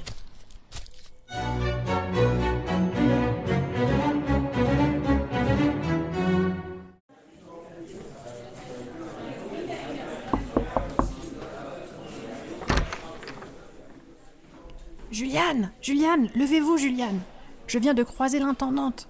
Monsieur Charles Fairchild vient d'arriver à l'improviste ce matin. Monsieur York organise la réception dans la salle de musique. C'est le branle-bas de combat. Vous allez devoir mettre la main à la pâte pour nous aider.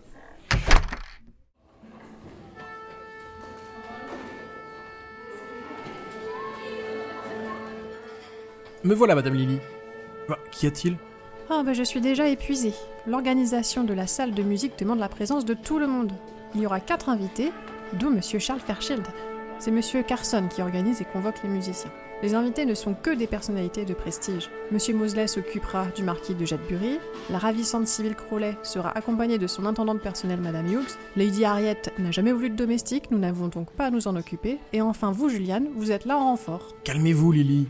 Vous êtes en sueur, toute tremblante et blanche comme un pingouin. Votre boulot vous stresse vraiment trop. Ah, vous savez, j'ai l'impression de n'avoir jamais quitté les murs de ce domaine. Mais je ne suis pas bonne à autre chose. Allez, nous devons nous activer.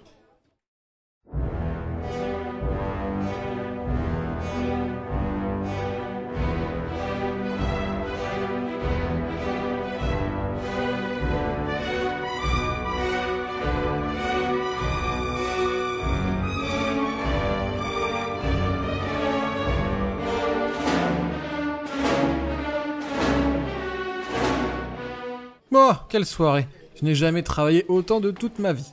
L'important, c'est que cela se soit bien passé. Je dois me retirer, je suis vraiment exténuée. Nous nous reverrons lorsque j'aurai suffisamment récupéré. Merci beaucoup, Lily, pour cette expérience. Je vous souhaite une bonne nuit.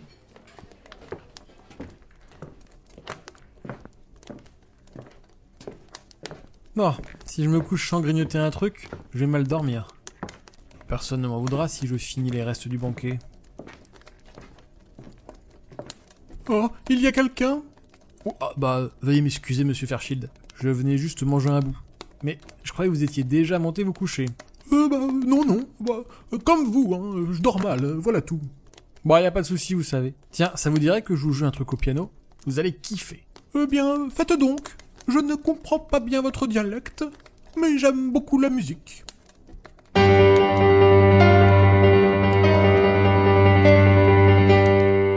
Ok, c'est bien accordé. Eh bien, c'est parti, mon petit Charles.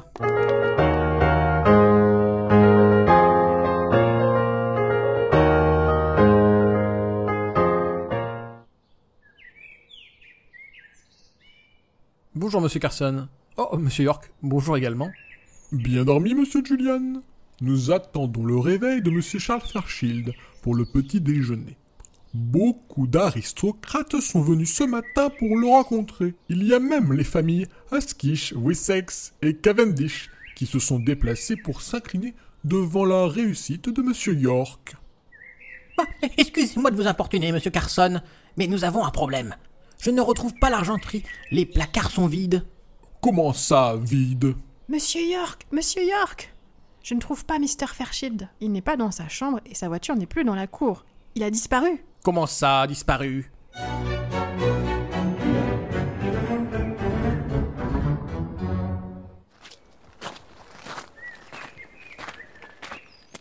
Juliane, attendez-moi Maintenant que la maison des York est la risée de la région et qu'ils n'ont plus le sou, je me demandais s'il n'était pas temps pour moi de changer de vie. Bah c'est une très bonne nouvelle. Enfin, je veux dire, un nouveau souffle, l'aventure quoi. Justement, je voulais savoir si je pouvais... C'est peut-être ridicule, mais si je pouvais vous accompagner dans vos voyages. Même s'il est vrai que je n'ai pas tout compris à votre activité. J'en serais ravi, Lily. Mais êtes-vous capable de quitter votre boîte de jeu Aucune idée, je ne comprends pas ce que vous racontez, mais... Je vais dire oui. Dans ce cas, Lily, choisissez la prochaine destination et je vous suis.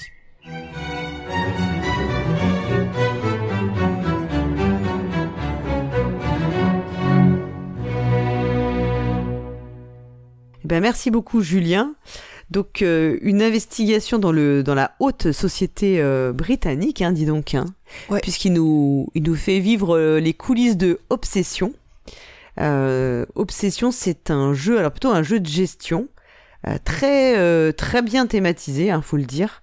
Euh, qui doit sortir alors qui qui est euh, moi j'y ai joué sur euh, BGA il me semble que c'est ça avec euh, avec Flavien qui est mon partenaire de jeu en ligne presque quasi exclusif.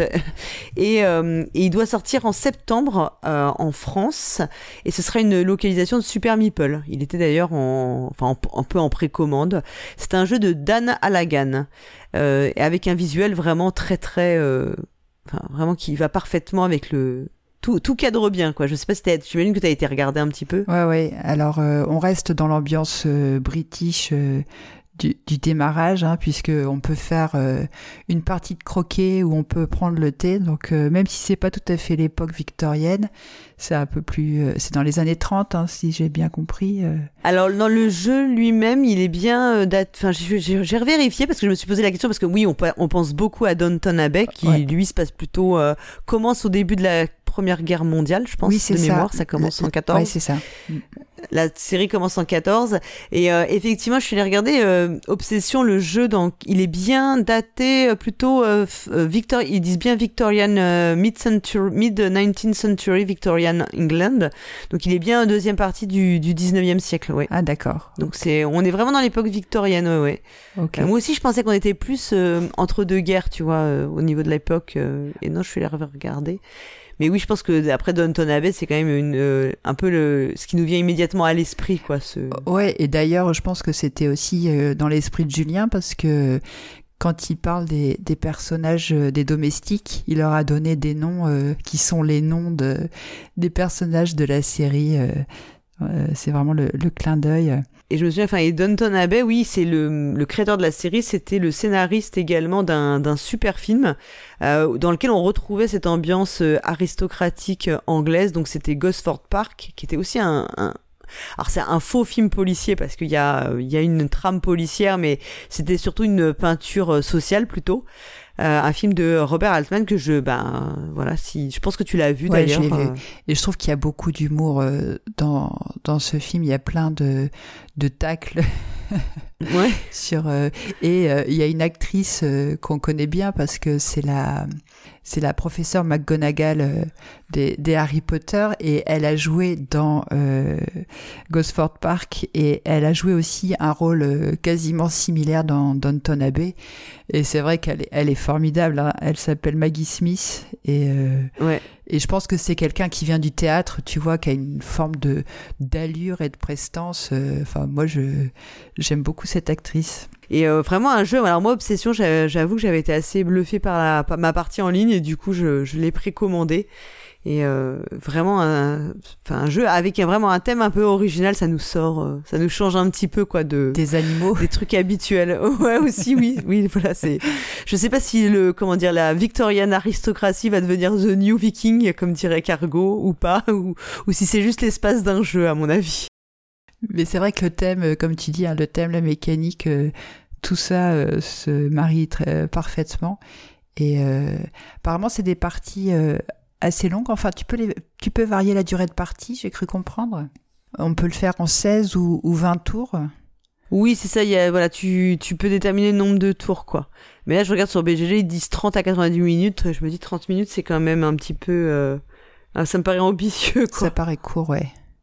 Et en fait, tu gagnes euh, des sous euh, en fonction des invités que tu arrives à attirer dans à, ton domaine. à- à attirer chez toi, c'est vraiment tout est dans l'apparence, c'est bien, C'est ça, c'est des familles euh, aristocratiques plus ou moins ruinées euh, qui, euh, qui essayent de garder euh, un niveau de prestige suffisant pour accueillir les nobles du coin. Ouais, c'est euh, ouais, c'est Downton Abbey, quoi. Il n'y a, pas- y a pas à tortiller. En exploitant le, le petit personnel.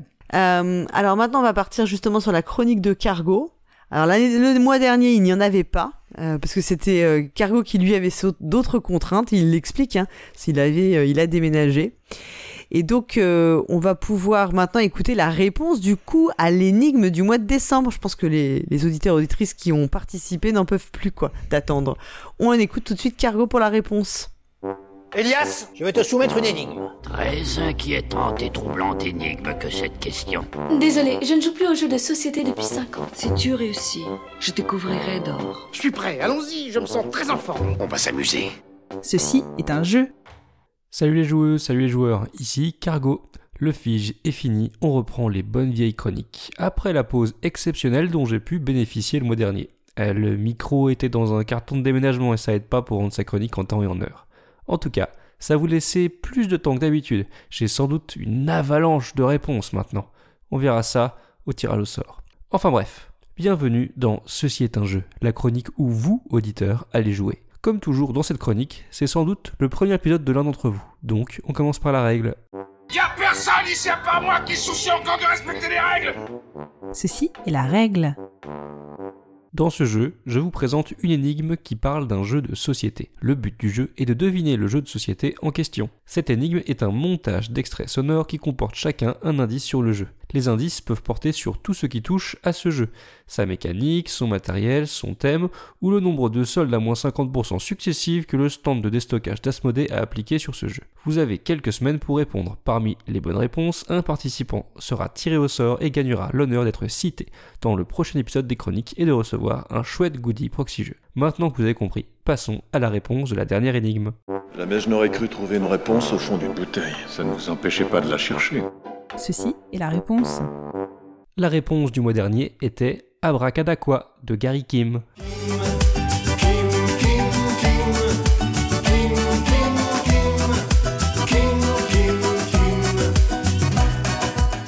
Oh, mais quel indice J'ai balancé directement le nom de l'auteur. Bah si avec ça vous trouvez pas. Dans ce jeu, on incarne de puissants magiciens qui se battent au pied d'une tour pour récupérer un grimoire magique. Cependant, le pouvoir de la tour nous embrouille la tête et nous empêche de lancer nos sorts correctement. Le but du jeu est d'atteindre le sommet de la tour au bout de 8 points de victoire.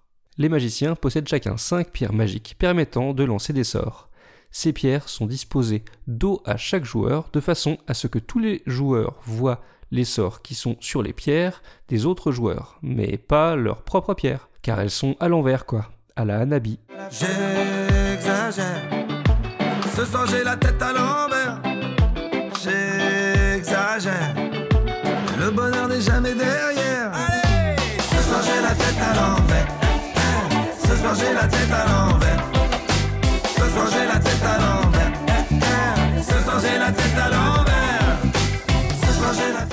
À chaque tour, le joueur actif tente de lancer un sort en sa possession, en disant par exemple euh, Je lance le sort numéro 7, boule de feu. Le voisin du magicien lui indique s'il possède le sort en question ou non. S'il ne possède pas de sort de boule de feu, le sort est tout pourri. Le magicien se prend les pieds dans le tapis, se ramasse par terre, perd un point de vie et son tour est terminé. Y a pas de magie dans ton chapeau. Y a pas de lapin aux grandes oreilles. La cape c'est pour avoir l'air beau. D'abord tu fais même pas d'éclair. Y a pas de magie dans ton chapeau. J'ai 5 ans et faut pas me la faire. S'il y a un sort qui correspond dans les pierres du magicien, c'est réussi. La pierre est posée face visible pour tous sur le plateau de jeu. Le sort est lancé et son effet appliqué. Une boule de feu dans mon exemple. Ça vous a pas suffi la dernière fois? Ne touchez pas à la magie. La dernière fois, ça n'a rien à voir, vous nous avez mal expliqué. Quoi? On était venu pour un sort de boule de feu pour aller attaquer un orc, vous nous donnez un parchemin. Un parchemin de boule de feu? Et je vous ai dit que quand on le lisait, ça déclenchait quoi? Une boule de feu. Alors forcément, si vous le lisez dans le couloir en sortant d'ici, vous foutez le feu au château. Je vois pas ce que j'ai mal expliqué. Mais dans le couloir, c'était pour répéter. On voulait pas lancer la boule dans le couloir, on n'est pas con non plus. euh. Forcément, à peine en lit, ça part comme un paix, votre saloperie. Le magicien peut même lancer à nouveau un sort s'il le souhaite, mais d'une valeur égale ou supérieure à celui déjà effectué. Comme sort, on peut noter par exemple le puissant dragon qui va retirer des points à tout le monde sauf au lanceur de sort, la potion qui permet de récupérer des points de vie, ou bien le blizzard qui va frapper le joueur à gauche du lanceur de sort.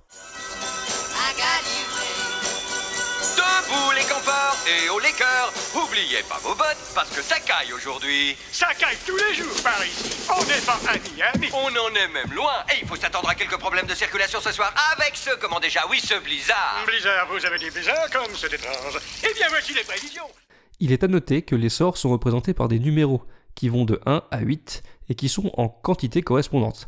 Un sort de type 1, deux sorts de type 2, trois sorts de type 3, etc., etc. Forcément, les sorts en petite quantité sont plus puissants que ceux en grande quantité.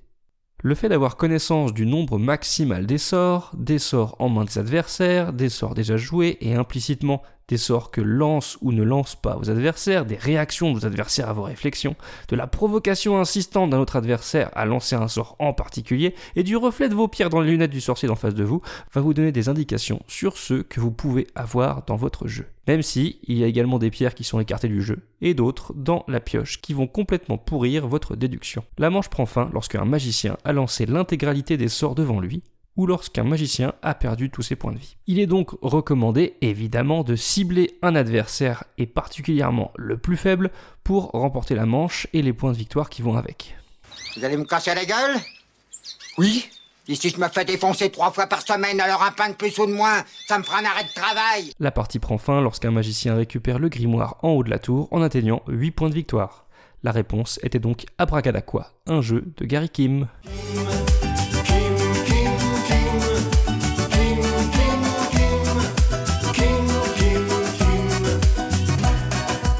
Kim, Kim, Kim. Un jeu pour 2 à 5 magiciens de 7 ans et plus, mais ça marche à beaucoup plus vieux, je vous le garantis. Pour des parties de 30 minutes environ. C'est édité chez Monster Games et ce jeu n'est plus disponible en boutique malheureusement. Vous devriez pouvoir cependant vous le procurer d'occasion. Bravo à celles et ceux qui ont trouvé et on passe immédiatement au tirage au sort. Eh ben merci beaucoup euh, Cargo. Donc c'était Abracadaqua. Je sais pas si tu as pu y jouer. Ah non, non, mais j'ai jamais entendu parler de ce jeu en plus. Depuis septembre, j'arrive à trouver toutes les réponses de ceci est un jeu. J'étais sur un sans faute.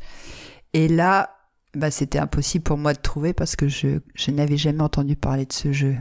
Euh, ouais, bah moi en fait moi je, l'ai acheté en occasion parce qu'il n'est pas trouvable, enfin il est plus trouvable et euh, parce que j'y avais joué chez Cyrus et j'avais trouvé le jeu euh, vraiment super chouette donc si tu as l'occasion essaye-le c'est une très bonne pioche.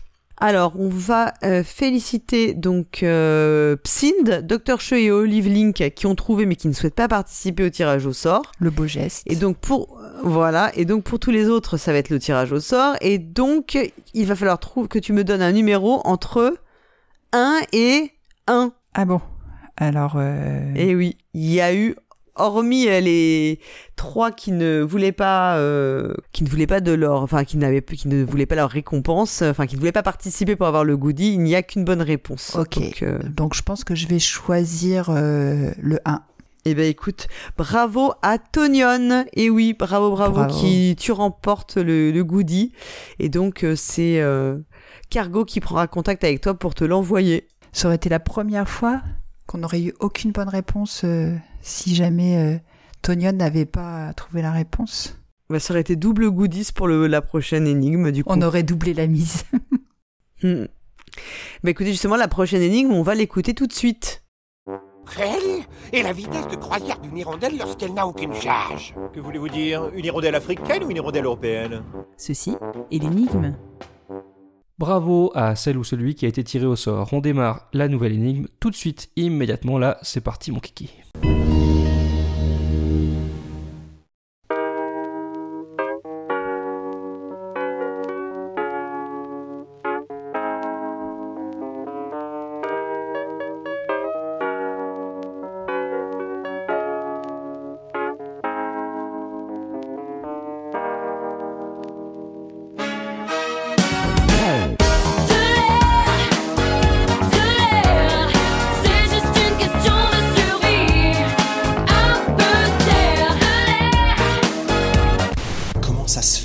Rien ramené J'ai pas bien tout saisi.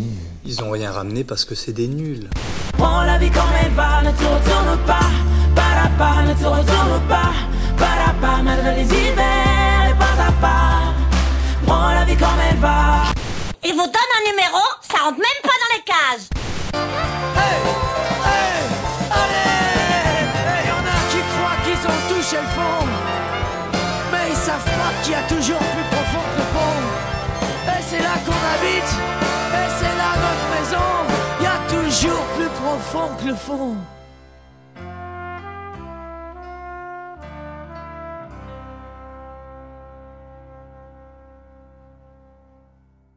L'énigme est à présent terminée. Vous pouvez la réécouter autant de fois que vous le voulez en utilisant le timecode de l'épisode et surtout aller remplir le formulaire présent dans le billet du podcast pour tenter de remporter un formidable goodie proxy jeu. Rendez-vous sur podcast.proxy-jeu.fr à la page de ces chroniques. Vous y trouverez également les noms et les références des extraits des énigmes. Vous avez jusqu'à mi-mars 2023 environ pour me faire parvenir votre réponse. Quant à moi, je vous retrouverai le mois prochain avec une nouvelle énigme. Et d'ici là, jouez bien. Tout ce que j'avais à vous dire, maintenant vous pouvez remettre votre messe. Tu remballes ton matos et tes gugus, ou bien je débarque et je te mets une grosse raclée. Hasta la vista, baby.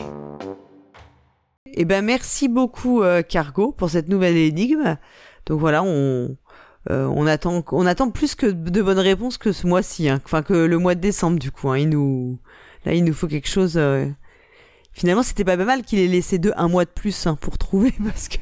c'est ça. Donc là, il, là, il va falloir se ressaisir, hein, les auditeurs auditrices. Il va falloir plein de bonnes réponses à Cargo pour euh, pour le pour ce mois-ci. Bon, sincèrement, je pense que les indices sont bien parlants. Je pense que j'ai trouvé. Eh ben écoute, Mad, il est, on a, on a fini, les, euh, on a fait le tour de l'émission. Ah déjà. Et des chroniques. Ouais, parce que bah, écoute, euh, je pense que c'est retour de, retour de Cannes oblige. Il y a un peu moins de chroniques ce, ce mois-ci. On peut pas être partout. Hein. Non, exactement. Que vous ayez aimé notre émission ou non, faites-le nous savoir en laissant un commentaire sur le site podcastproxyjeu.fr, proxy avec un i et jeu avec un x. Vous y trouverez toutes les infos sur les sujets que nous avons abordés pendant cette émission. Vous pouvez également nous contacter sur Twitter, Facebook, Instagram, Discord et surtout parler de nous autour de vous. On se retrouve la semaine prochaine pour en principe une interview très spéciale et je ne vous en dévoilerai pas plus. Et puis le mois prochain, ou plutôt à la fin de ce mois-ci avec les nouvelles chroniques. Et en attendant, jouez, Jouez bien. bien.